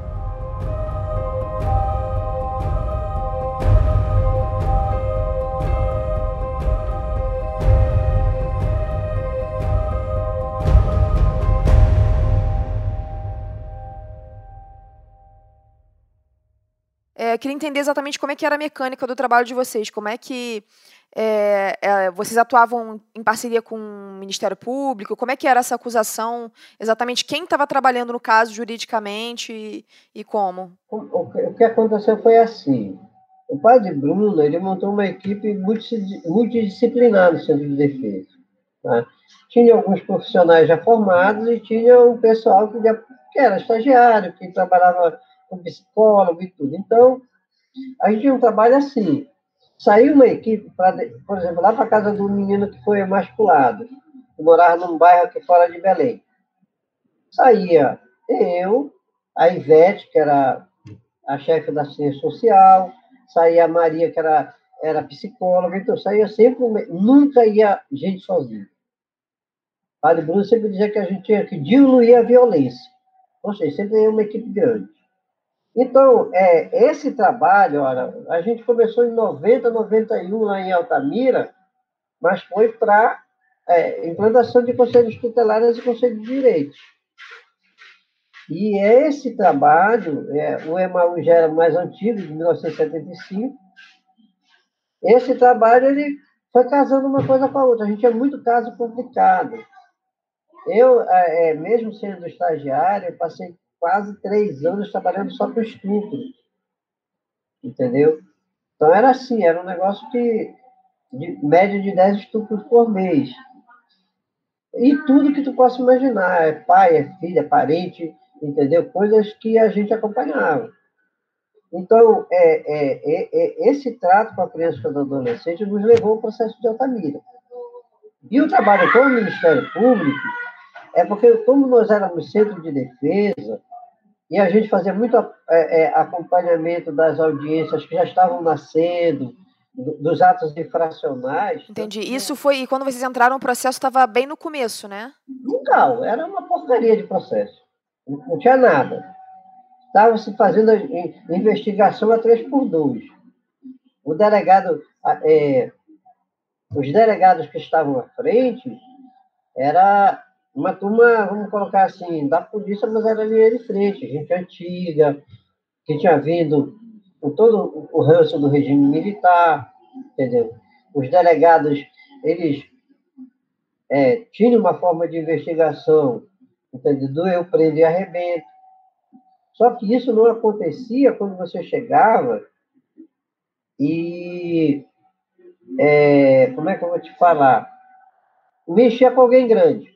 Então, essa história, a história do consórcio que matou a Dorothy, a Dorothy era uma minha amiga de dormir na minha casa. Então, assim, é, isso já vem de muito tempo. E a gente vai arrastando um processo. Quando eu peguei, foi um negócio muito complicado. Na época, para a gente conseguir tirar a cópia do processo, foi um inferno. A gente reparou que teve muita troca de delegado, né? E, e tem uma, uma coisa da, da Polícia Federal, que entrou em certo momento, né? Que a gente sabe que a Polícia Federal investigou ali por um tempo, logo no começo. Depois, não sei se a, se a Polícia Civil acharam que não estava dando conta, o que, que aconteceu, mas não tem registrado no processo exatamente essa investigação da, da Polícia Federal. Tem indícios aqui e ali. É, exatamente. Olha, o que é que acontece? É, para quem viveu, para quem acompanhava, entendeu? Se você vê na delegacia, as perguntas, é, elas, eles pegaram logo uns suspeitos chaves, entendeu? Eu sempre, eu sempre assim, eu tenho um conceito que, meu, que assim, olha, a partir da Constituição de 1988, você parte do crime para o criminoso, e não o contrário. Então, alguém, ah, porque o Césio se viu, ah, porque o Anísio vi, ele estava no dia na festa, entendeu? a questão da, da Valentina, por exemplo, eu acho que foi um, um, uma, uma, um assunto lateral que acabou tomando conta do processo, que era magia negra, que era isso, que era aquilo. E, na verdade, eu acho que eu particularmente achava que não era. Na época, eu achava que tinha alguém extremamente violento, que tinha o menosprezo e o desprezo pela vida humana, que as pessoas sabiam quem é ou quem era e que acobertavam por causa do dinheiro. Então você acha que algumas coisas ali podem ter sido uma, uma distração? Distração. O da Valentina é, é sintomático isso. Tanto é que até o momento que a gente atuou, o que aconteceu? Eles, eles absolveram todo mundo e deixaram só a Valentina, que estava na Argentina, que não ia ser capturada nunca. Em decorrência do longo tempo que passou, é possível que o Dr. Baltazar tenha se confundido aqui. Não há nenhum momento no processo em que todos são absolvidos e apenas Valentina é condenada, como ele disse. Mas há aquele momento, em março de 94, quando o promotor responsável pelo caso pedia a impronúncia de todos os réus, com exceção de Valentina, por conta das suspeitas de envolvimentos dela em casos do Paraná. Em um determinado momento, é, nós criamos um conselho jurídico aqui em Belém. Não vou te dizer os nomes porque é, são pessoas que a gente até perdeu contato.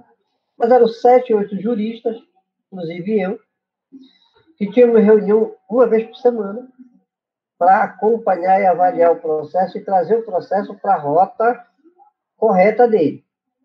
Tá?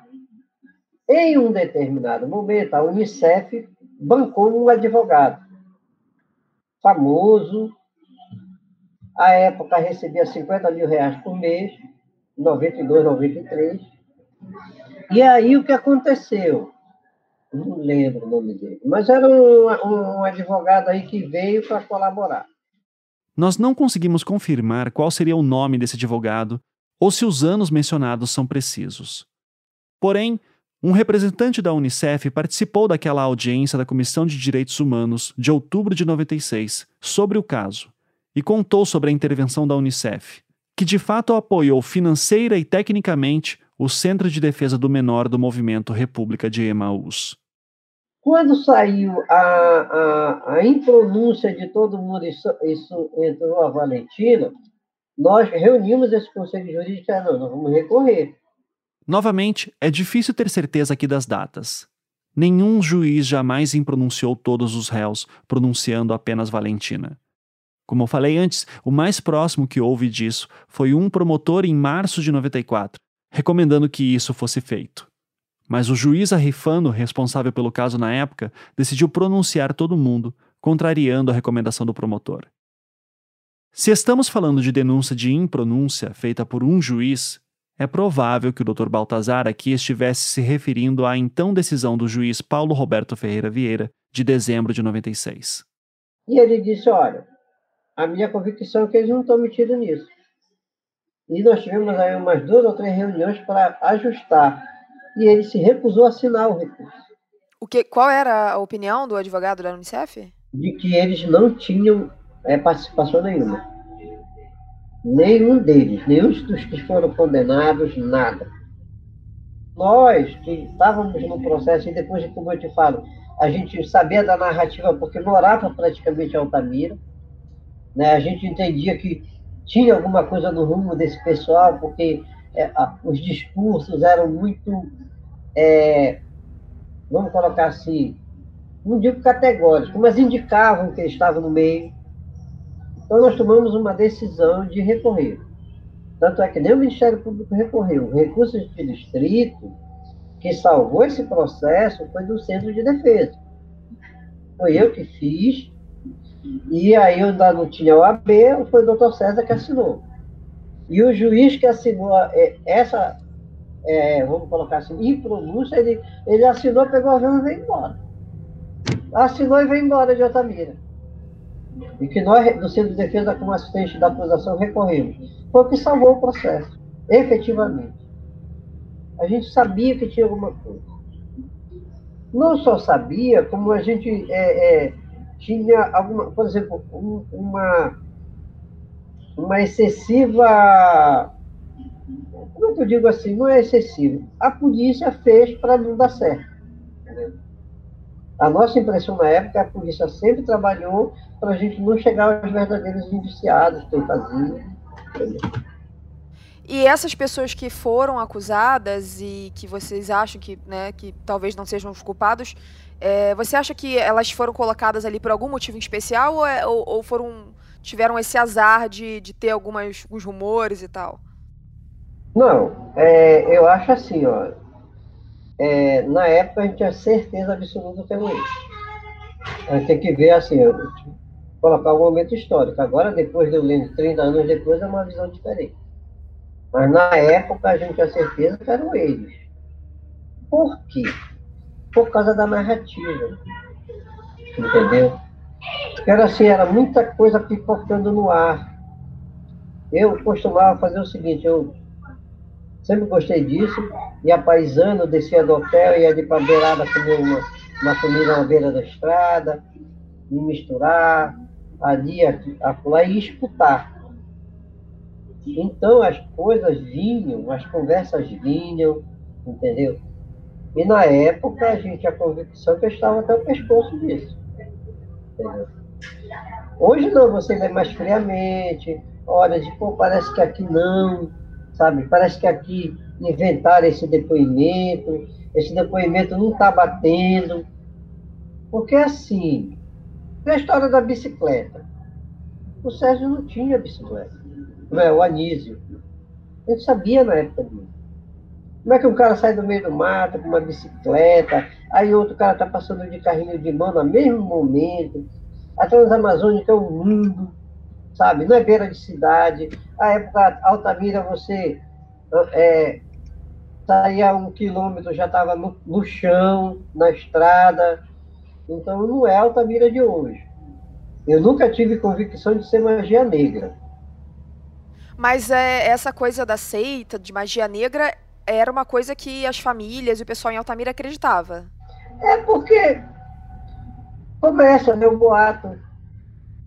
Viram lá uma macumba, um dia o Sérgio, parece que o Anísio, o Sérgio, num negócio de macumba, e esse negócio, mas não se sustenta. Se você pegar o processo de ponta a ponta, ele não se sustenta essa tese. Entendeu? Não existe nenhum ritual de bruxaria a não ser aquele que alguém viu que aconteceu no dia que algum moleque desapareceu, mas nada mais. Entendeu? É, e outras coisas também, outras coisas, outros foram acusados, e havia um clima de desconfiança, de medo na época.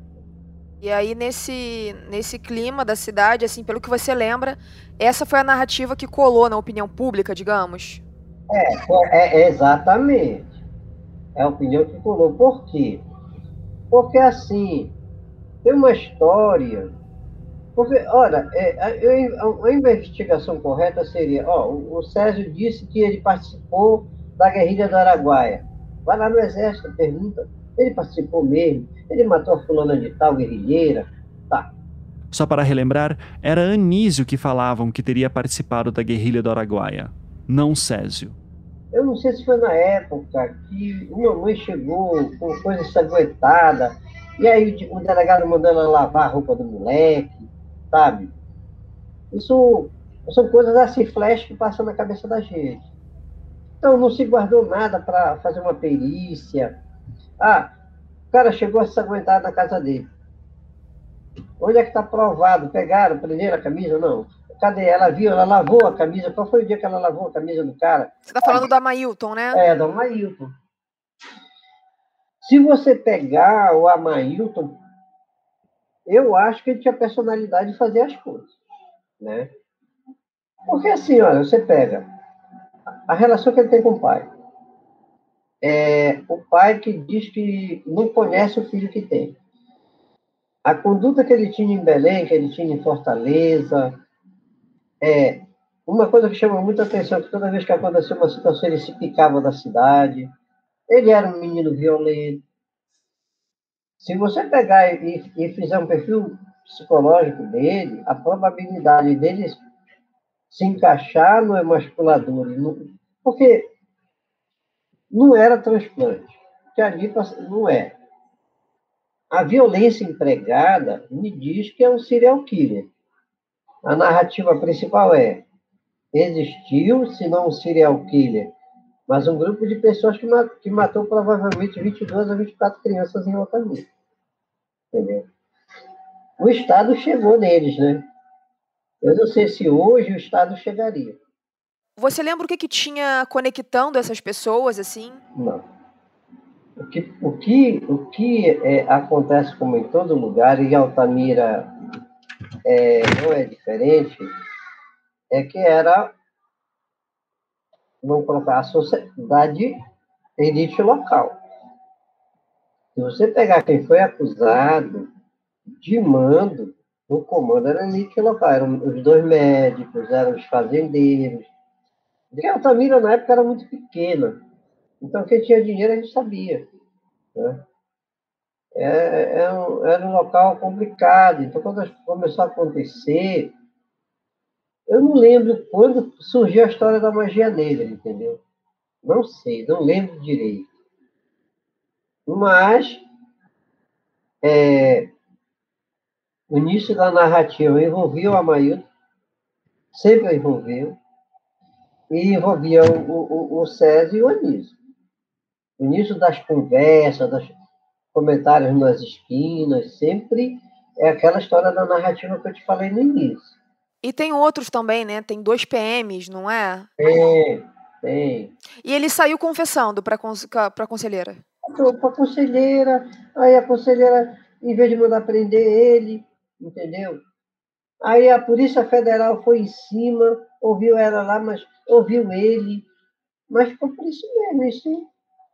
Ele confessou que tinha estuprado a menina, confessou que estava vivendo com uma menina de 12 anos, que engravidou a menina, que pegou a irmã da menina e foi por isso mesmo.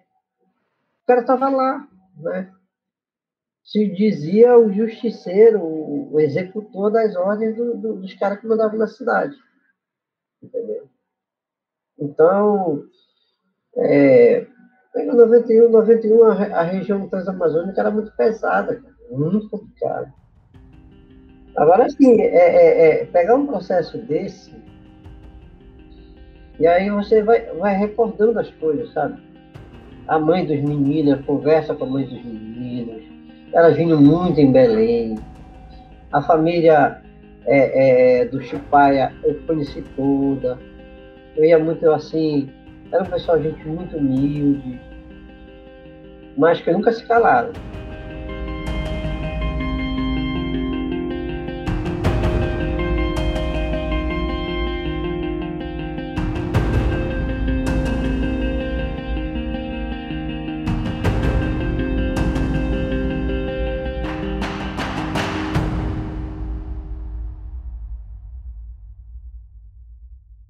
Mas é, havia alguma outra tese paralela? Havia alguma outra ideia do que poderia estar acontecendo que acabou não vingando na, no processo? Não, olha, é, é assim, é, vou te colocar, o centro de defesa, Padre Bruno não está mais para corroborar o meu, o meu entendimento. Ele faleceu ano passado, né? Ele, ano passado, Covid. Então, assim, o centro de defesa, de cima a baixo, todas as suas expressões, tinha convicção de que é, havia um grupo de pessoas que estava fazendo isso, que essas pessoas estavam sendo indicadas nos depoimentos, que a polícia estava trabalhando para que não se chegasse definitivamente a isso. Eu acho que eu, é a primeira vez que eu lembro de ver uma juíza especialmente designada por portaria para acompanhar um processo. Qual juíza? A Elizabeth de alguma coisa, não lembro.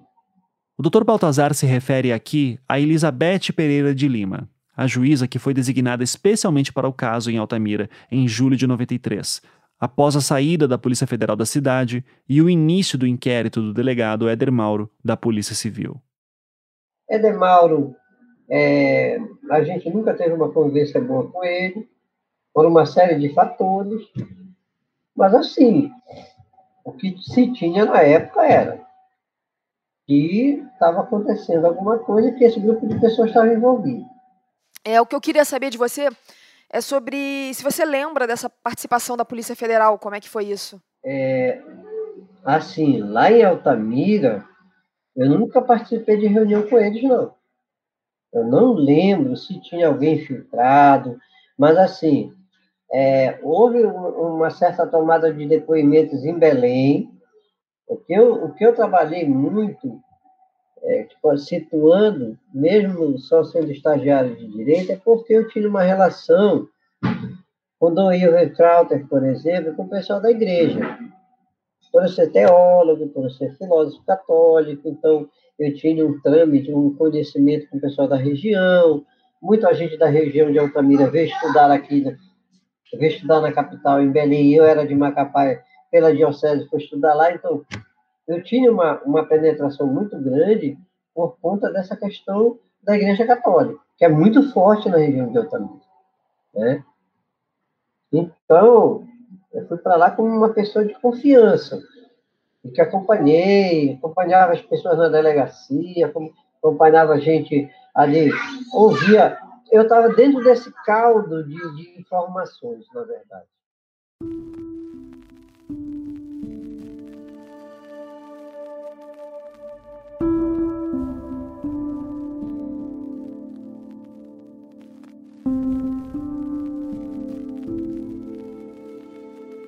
O juiz Paulo Roberto Ferreira Vieira decidiu pela impronúncia dos acusados no dia 6 de dezembro de 1996. Duas semanas depois, no dia 20 de dezembro do mesmo ano, o Ministério Público entrava com um recurso contra a impronúncia. Esse recurso teria que ser feito na segunda instância, ou seja, no Tribunal de Justiça do Pará, o TJ. E daí o processo andou bastante lentamente. No dia 27 de agosto de 1997, ou seja, oito meses após o recurso do Ministério Público contra a impronúncia, a Procuradoria de Justiça do Estado do Pará fazia um longo pedido de 18 páginas pela pronúncia dos réus. Esse documento é assinado por um procurador de justiça chamado Francisco Barbosa de Oliveira. Essa é uma peça bastante peculiar, para dizer o mínimo. Baseado nos depoimentos das testemunhas de acusação, o procurador fazia um apanhado de todos os argumentos que existiriam contra os acusados. Em sua redação, o procurador parece que inventa dados que não existem no processo, além de cometer alguns erros básicos. Eu vou citar aqui alguns exemplos de tudo isso. Como o próprio Rubens disse, em teoria, o depoimento da menor Eudilene não poderia ser usado, pois ela nunca havia sido ouvida em juízo. Tecnicamente, ela não existia no processo. Mas nas argumentações contra a Amailton, o procurador a citava como sendo alguém que, abre aspas, declarou ter visto no início do ano de 1993, em uma chácara para onde foi levada por uma tia, dois garotos amarrados pelos punhos e tornozelos. Fecha aspas. Mas para além desse equívoco técnico, o procurador também inventava uma informação que simplesmente não existe no processo. Quando comentava sobre o tal braço de Ana Paula, que foi citado pela testemunha Orlandina, que seria amiga de Ana Paula e ela teria encontrado o braço. Em sua manifestação, o procurador afirmava que, abre aspas, o membro superior encontrado foi reconhecido por parentes da jovem Ana Paula. Fecha aspas. Pelo menos de acordo com o que temos no processo, tal reconhecimento nunca existiu. Aliás, indo mais a fundo, sequer podemos dizer com certeza que esse braço existiu. Sobre o Dr. Anísio, o procurador citava a testemunha Jeanes da Silva, o garoto que ficou internado na sua mini clínica, e que Anísio teria dito que estaria, aspas, bom para ser capado. Em seu texto, o procurador afirmava que esse garoto, Jeanes, seria irmão da vítima Jaenes, filho da dona Rosa Pessoa, assassinado em outubro de 92. Essa informação é falsa. Além de todos esses problemas, o procurador também fazia algumas ponderações próprias que deixavam bem explícitos os seus preconceitos.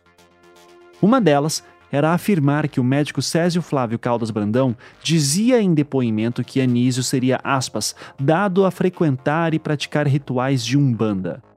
Para o procurador, isso seria um indício de que Anísio seria um praticante de magia negra. Um evidente caso de preconceito religioso. Sobre Valentina de Andrade, o procurador fazia algumas considerações sobre coisas que ela disse em seu interrogatório. Abre aspas. Ora, acreditar, primeiramente, que a seita criada e divulgada pela acusada, o Lineamento Universal Superior, Luz, discutia apenas acontecimentos ligados à filosofia e ao universo, já parece um tanto difícil. Mais improvável ainda se torna querer acreditar que capas e capuzes, sem orifícios para os olhos e o nariz, tenham sido utilizados para encenar peças de texto infantil. Surrealismo também tem limite. Ademais, não se pode esquecer que a acusada é autora de um livro intitulado Deus, a Grande Farsa, que, naturalmente, depõe contra a personalidade de quem enfaticamente declara se preocupar-se em, aspas, não fazer mal a ninguém, não praticar a violência. Fecha aspas. Mas de todos os trechos mais complicados dessa peça do procurador, para dizer o mínimo, o que mais me chama a atenção é uma passagem em que ele traz argumentos contra Amailton Madeira Gomes. Em certo momento, lemos o seguinte: abre aspas. O próprio acusado Amailton admitiu em juízo já ter mantido relações homossexuais. Tal circunstância, induvidosamente, possui caráter relevante, pois demonstra um desvio de personalidade do réu bastante característico das pessoas emocional e psicologicamente perturbadas, o qual, muitas vezes, contribui para o desenvolvimento da índole delinquencial principalmente se se comparar aos crimes ora analisados, que, sem sombra de dúvidas, foram cometidas por pessoas totalmente pervertidas. Fecha aspas. Esse reforço de pedido de pronúncia do procurador Francisco Barbosa de Oliveira é datado de 27 de agosto de 1997. Pouco menos de dois meses depois, no dia 14 de outubro de 97, o Tribunal de Justiça do Estado do Pará tomava a sua decisão. E eles decidiram que os réus deveriam ser pronunciados. Eles iriam à júri popular. A decisão de pronúncia, que é muito, muito ruim, diga-se de passagem, assim, tecnicamente. Eles, eh, na verdade, eles não falam nada. Eles não falam nada, nada, nada além do que a gente já conhece. Ele só vai citando as testemunhas e no final pronuncia todo mundo. Acho que nem vale a pena ler, não.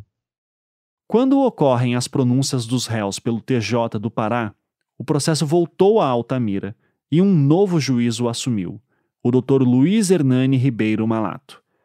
Ele nunca havia pegado o caso dos meninos de Altamira e já era o quinto juiz só naquela comarca que assumia o caso.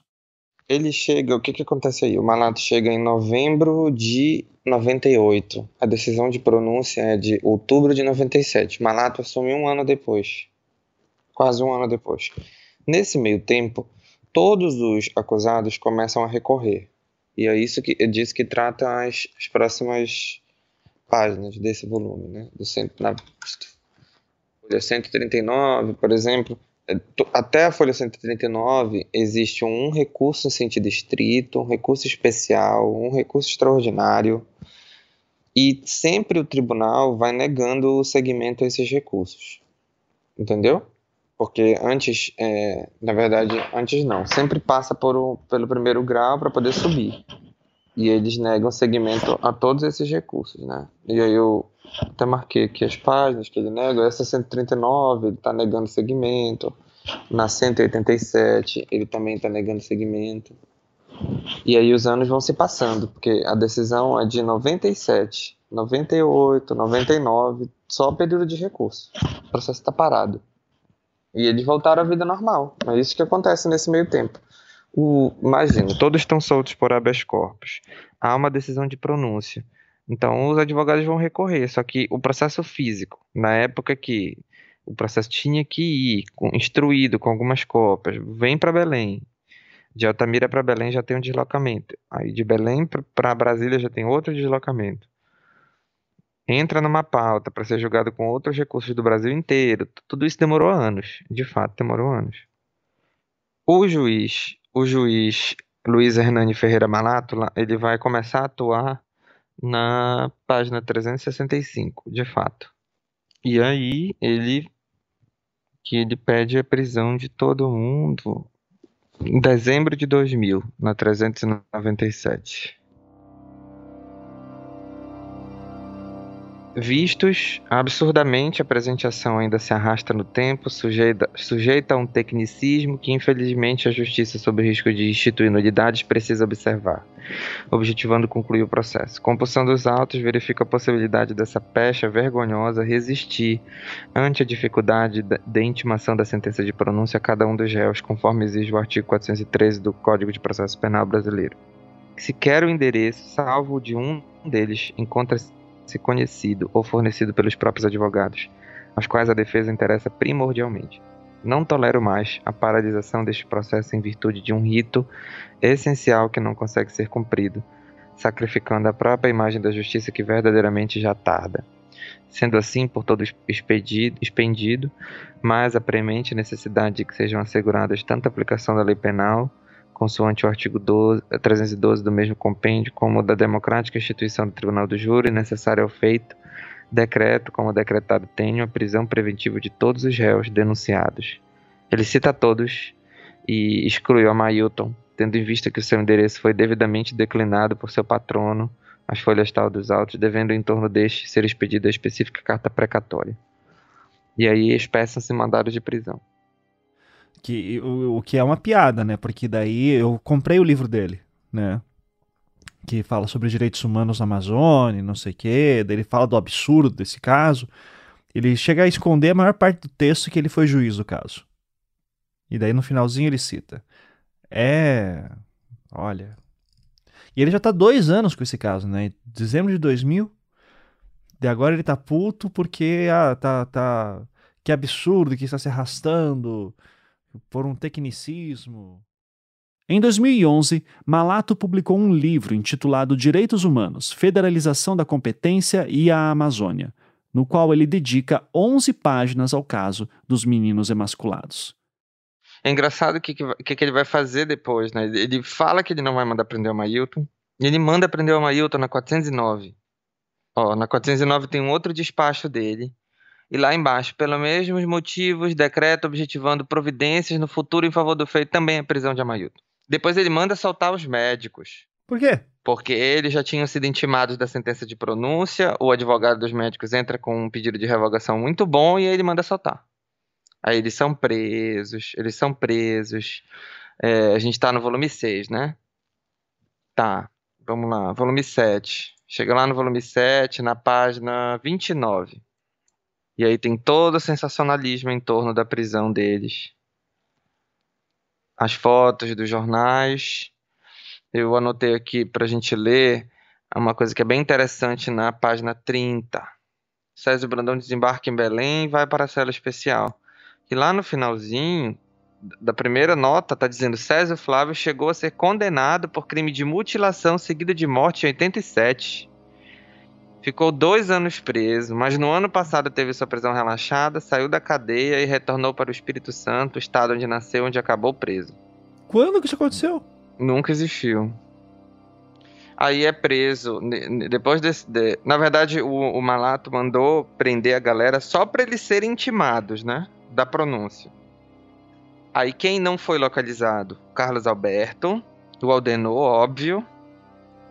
Valentino. A Valentina teve a sua prisão é, também é, revogada, porque o advogado dela, que trocou daquele Viana, que é daí do Paraná, para o SADEC de São Paulo, ele juntou o comprovante de residência dela. E aí, na 228, né? Ah, tá. Antes, antes disso tem o libelo crime acusatório, que é importante. Eles tentam ficar localizando os, os outros né, acusados, aí tem um monte de carta precatória, por isso que ganha um monte de, de página. Intimação, carta precatória, o processo vai ficando gordo. Vamos chegar lá na 205. 205, o promotor de Altamira já faz o libelo crime acusatório. Libelo crime acusatório é a preparação para o júri, né? É, uma última peça. Antônio Lopes Maurício. E aí, na 228, o SADE, tanto que já até tinham intimado os jurados, ó, se você ver, convocação de jurados, pelo Hernani Malato.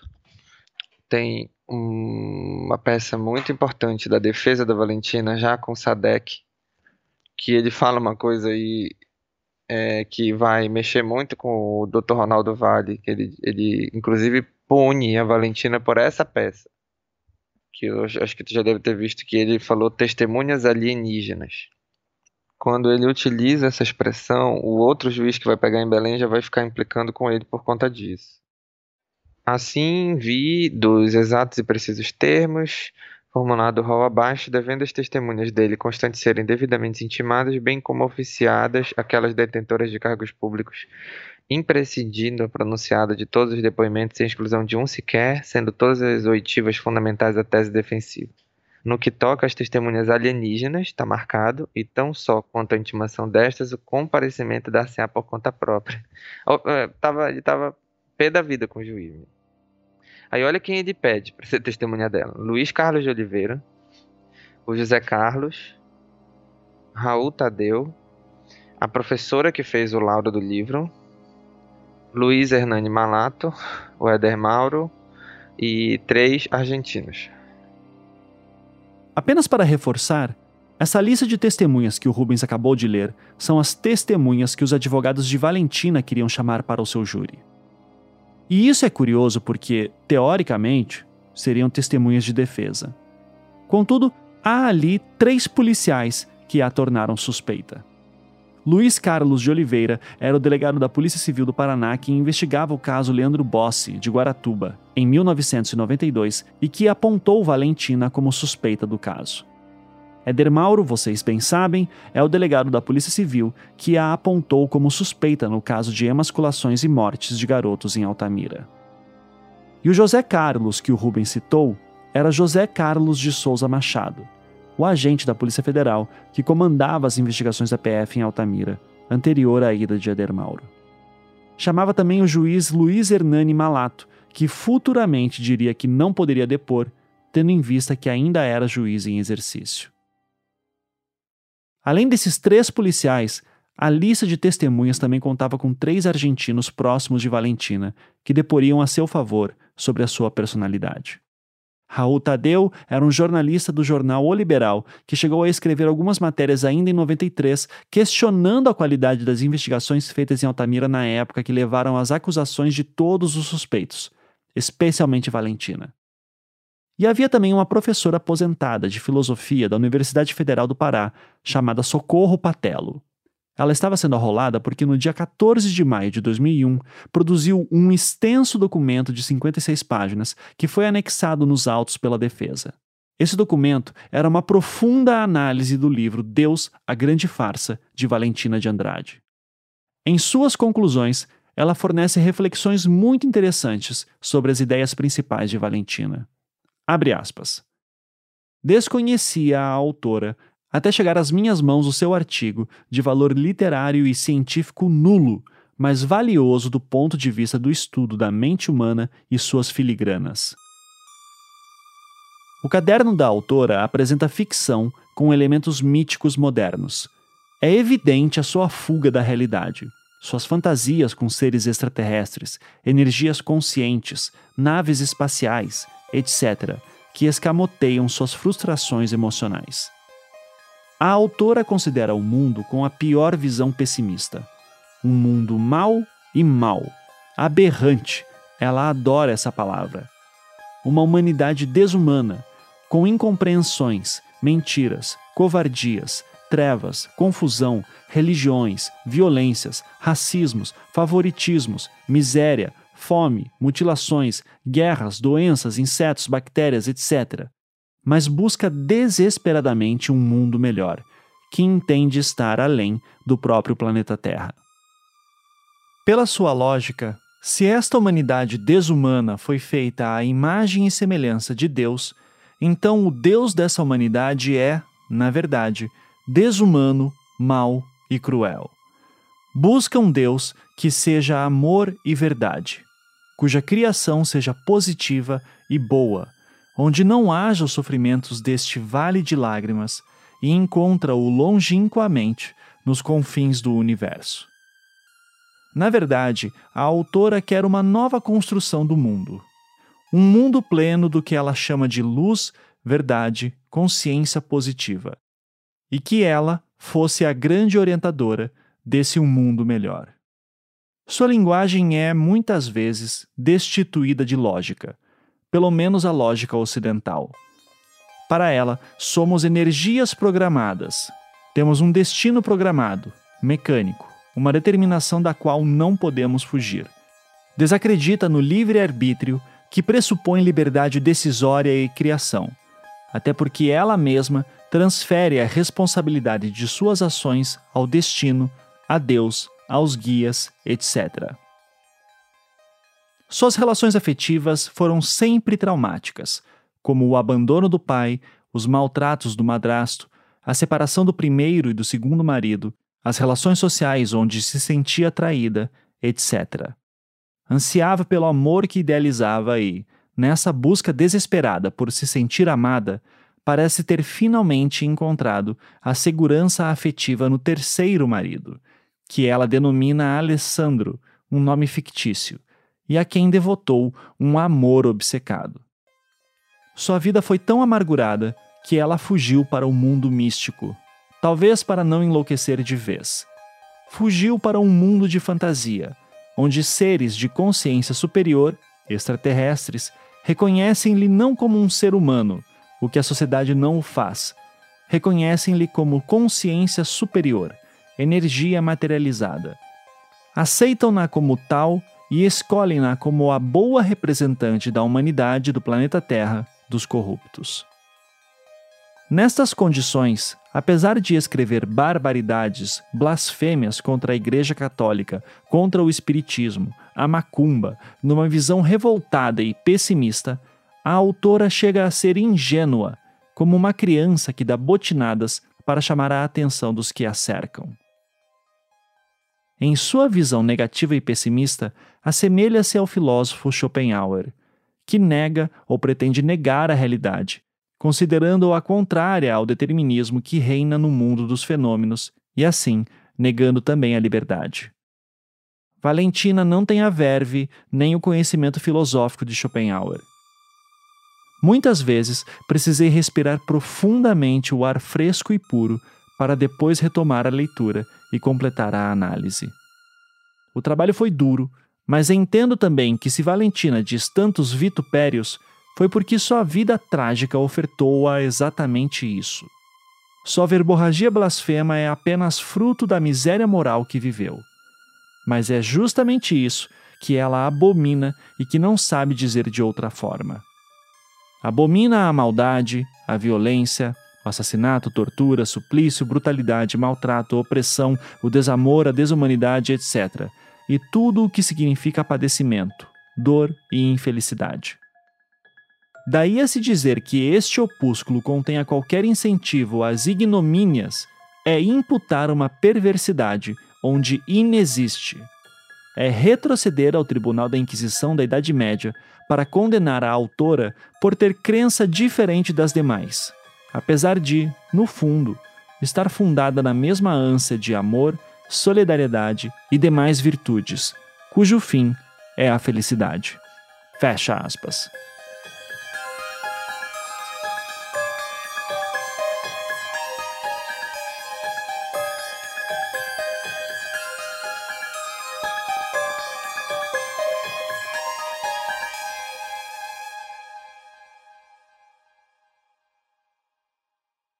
Os júris viriam a acontecer apenas no ano de 2003, e não seriam em Altamira, mas sim em Belém. Quando um caso muda de uma cidade para outra, essa mudança é chamada de desaforamento, ou seja, ele saiu de um fórum e foi para outro.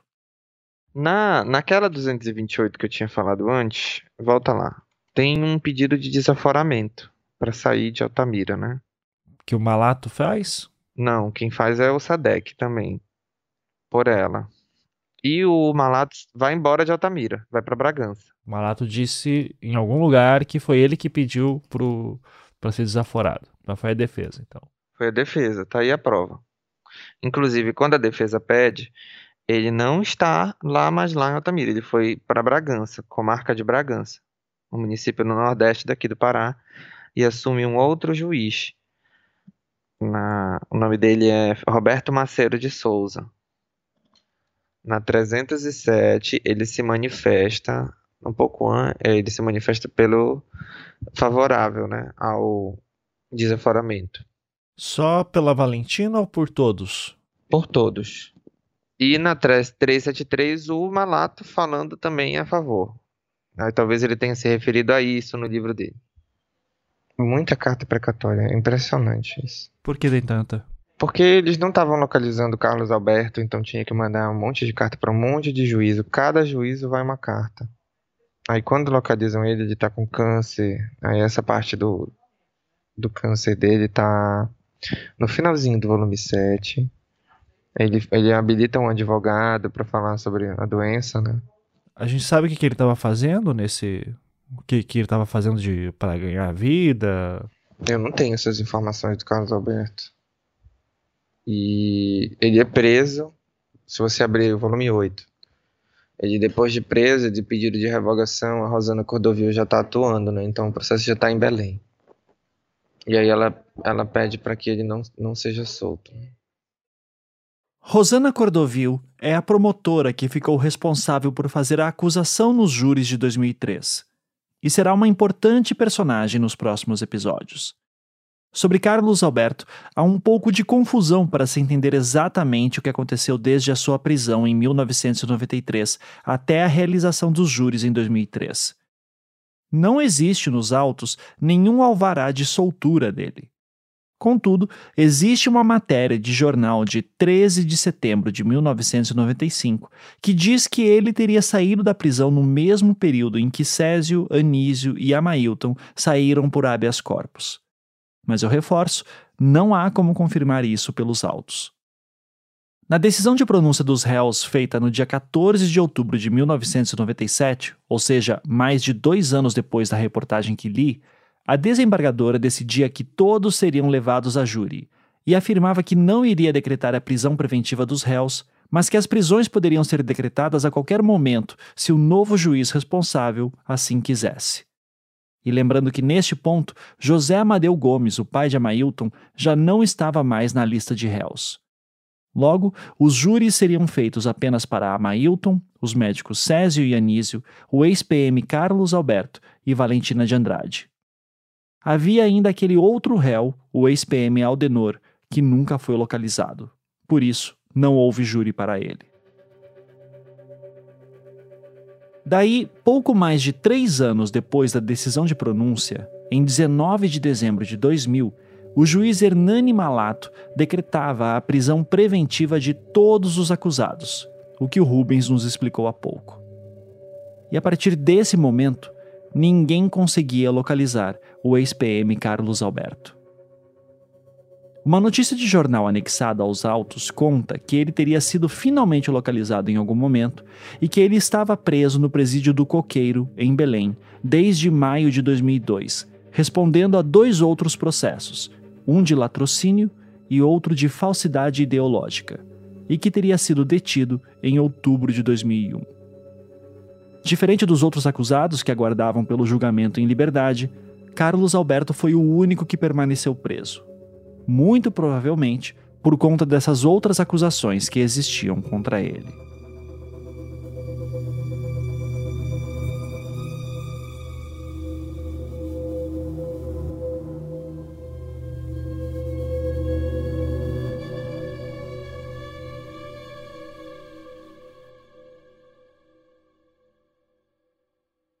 Antes de avançarmos para os júris, há uma coisa que precisa ser mencionada para encerrarmos de vez essa fase dos trâmites judiciais.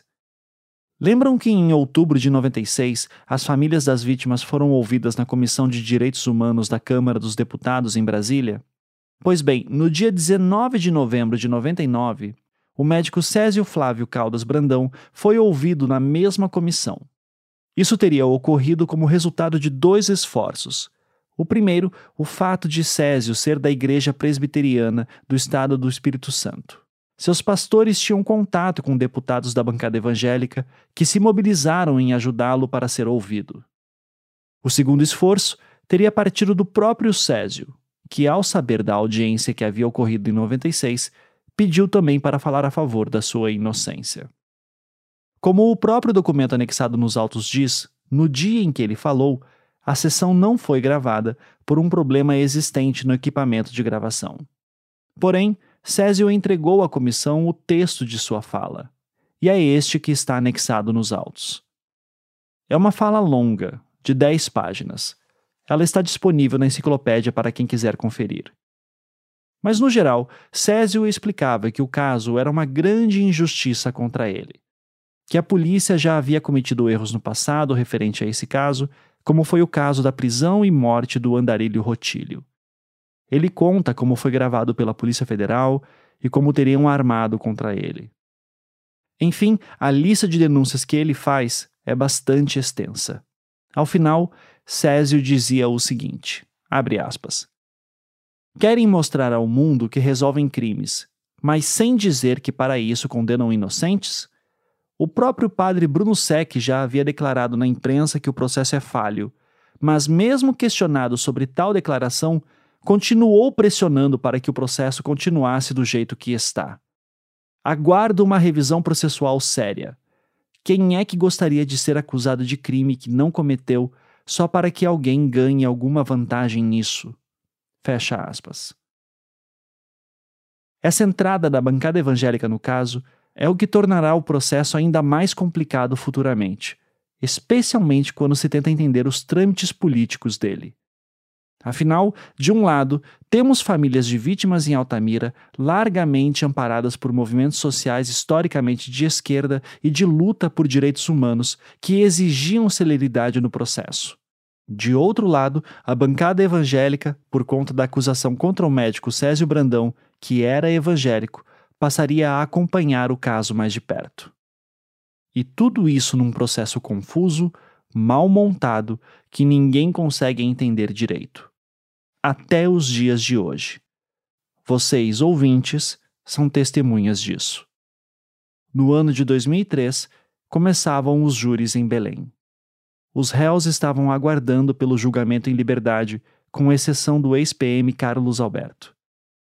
E é sobre os júris que falaremos no próximo episódio, que retornará após a pausa que avisei no início deste programa, e que faremos para poder apurar novos documentos que tivemos acesso. Até breve, aqui no Projeto Humanos Altamira.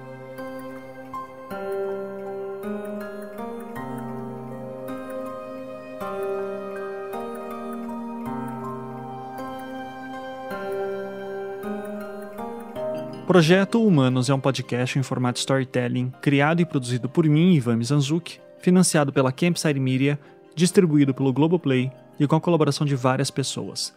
Aqui vão os nomes de algumas delas. Roteiro e pesquisa por Tainá Muringer e Isabela Cabral. Colaboração especial de Ludmila Naves. Verificação de informações, Isabela Cabral. Bia Guimarães, do Laboratório 37, é a nossa maga na edição de som. Trilha sonora composta por Felipe Aires. Marina Sequinel é responsável pelas decupagens, transcrições e produção da enciclopédia sobre o caso. Maria Cecília Zarpelon, Sofia Magagnin e Matheus Stogmiller também ajudaram com decupagens e transcrições. Agradecimentos especiais aos pesquisadores Rubens Pena Júnior, Paula Mendes Lacerda, Kátia Mello, Catiane Silva, Leonardo Barros e Antônio Umbuzeiro. E falando em pesquisa, Isabela Mota foi a responsável por varrer os acervos do Brasil inteiro atrás de matérias de imprensa da época e depois organizar e catalogar tudo com perfeição. Ela contou com a assistência de Karina Paz, na pesquisa local em Belém, e também com a ajuda de Socorro Bahia, da Coordenadoria da Biblioteca Pública Arthur Viana. O advogado Igor Gomes Rocha e a equipe dos escritórios Mendes e Lacerda Advogados e Vilela e Gomes Rocha, de São Luís do Maranhão, nos auxiliaram na obtenção de arquivos. A professora e pesquisadora Elisa Cruz, que também é defensora pública, foi a responsável por catalogar os autos do processo e nos ajudar a navegar por eles com tranquilidade. A arte da temporada foi produzida por Saulo Milete. Larissa Bontempo e Leandro Durazo foram responsáveis por traduções de materiais. Cecília Flash é a jornalista que dá voz às matérias impressas da época. Aniele Casagrande ainda está resolvendo inúmeros pepinos no site projetohumanos.com.br, que eu recomendo que você visite para ter acesso a mais informações. Até a próxima.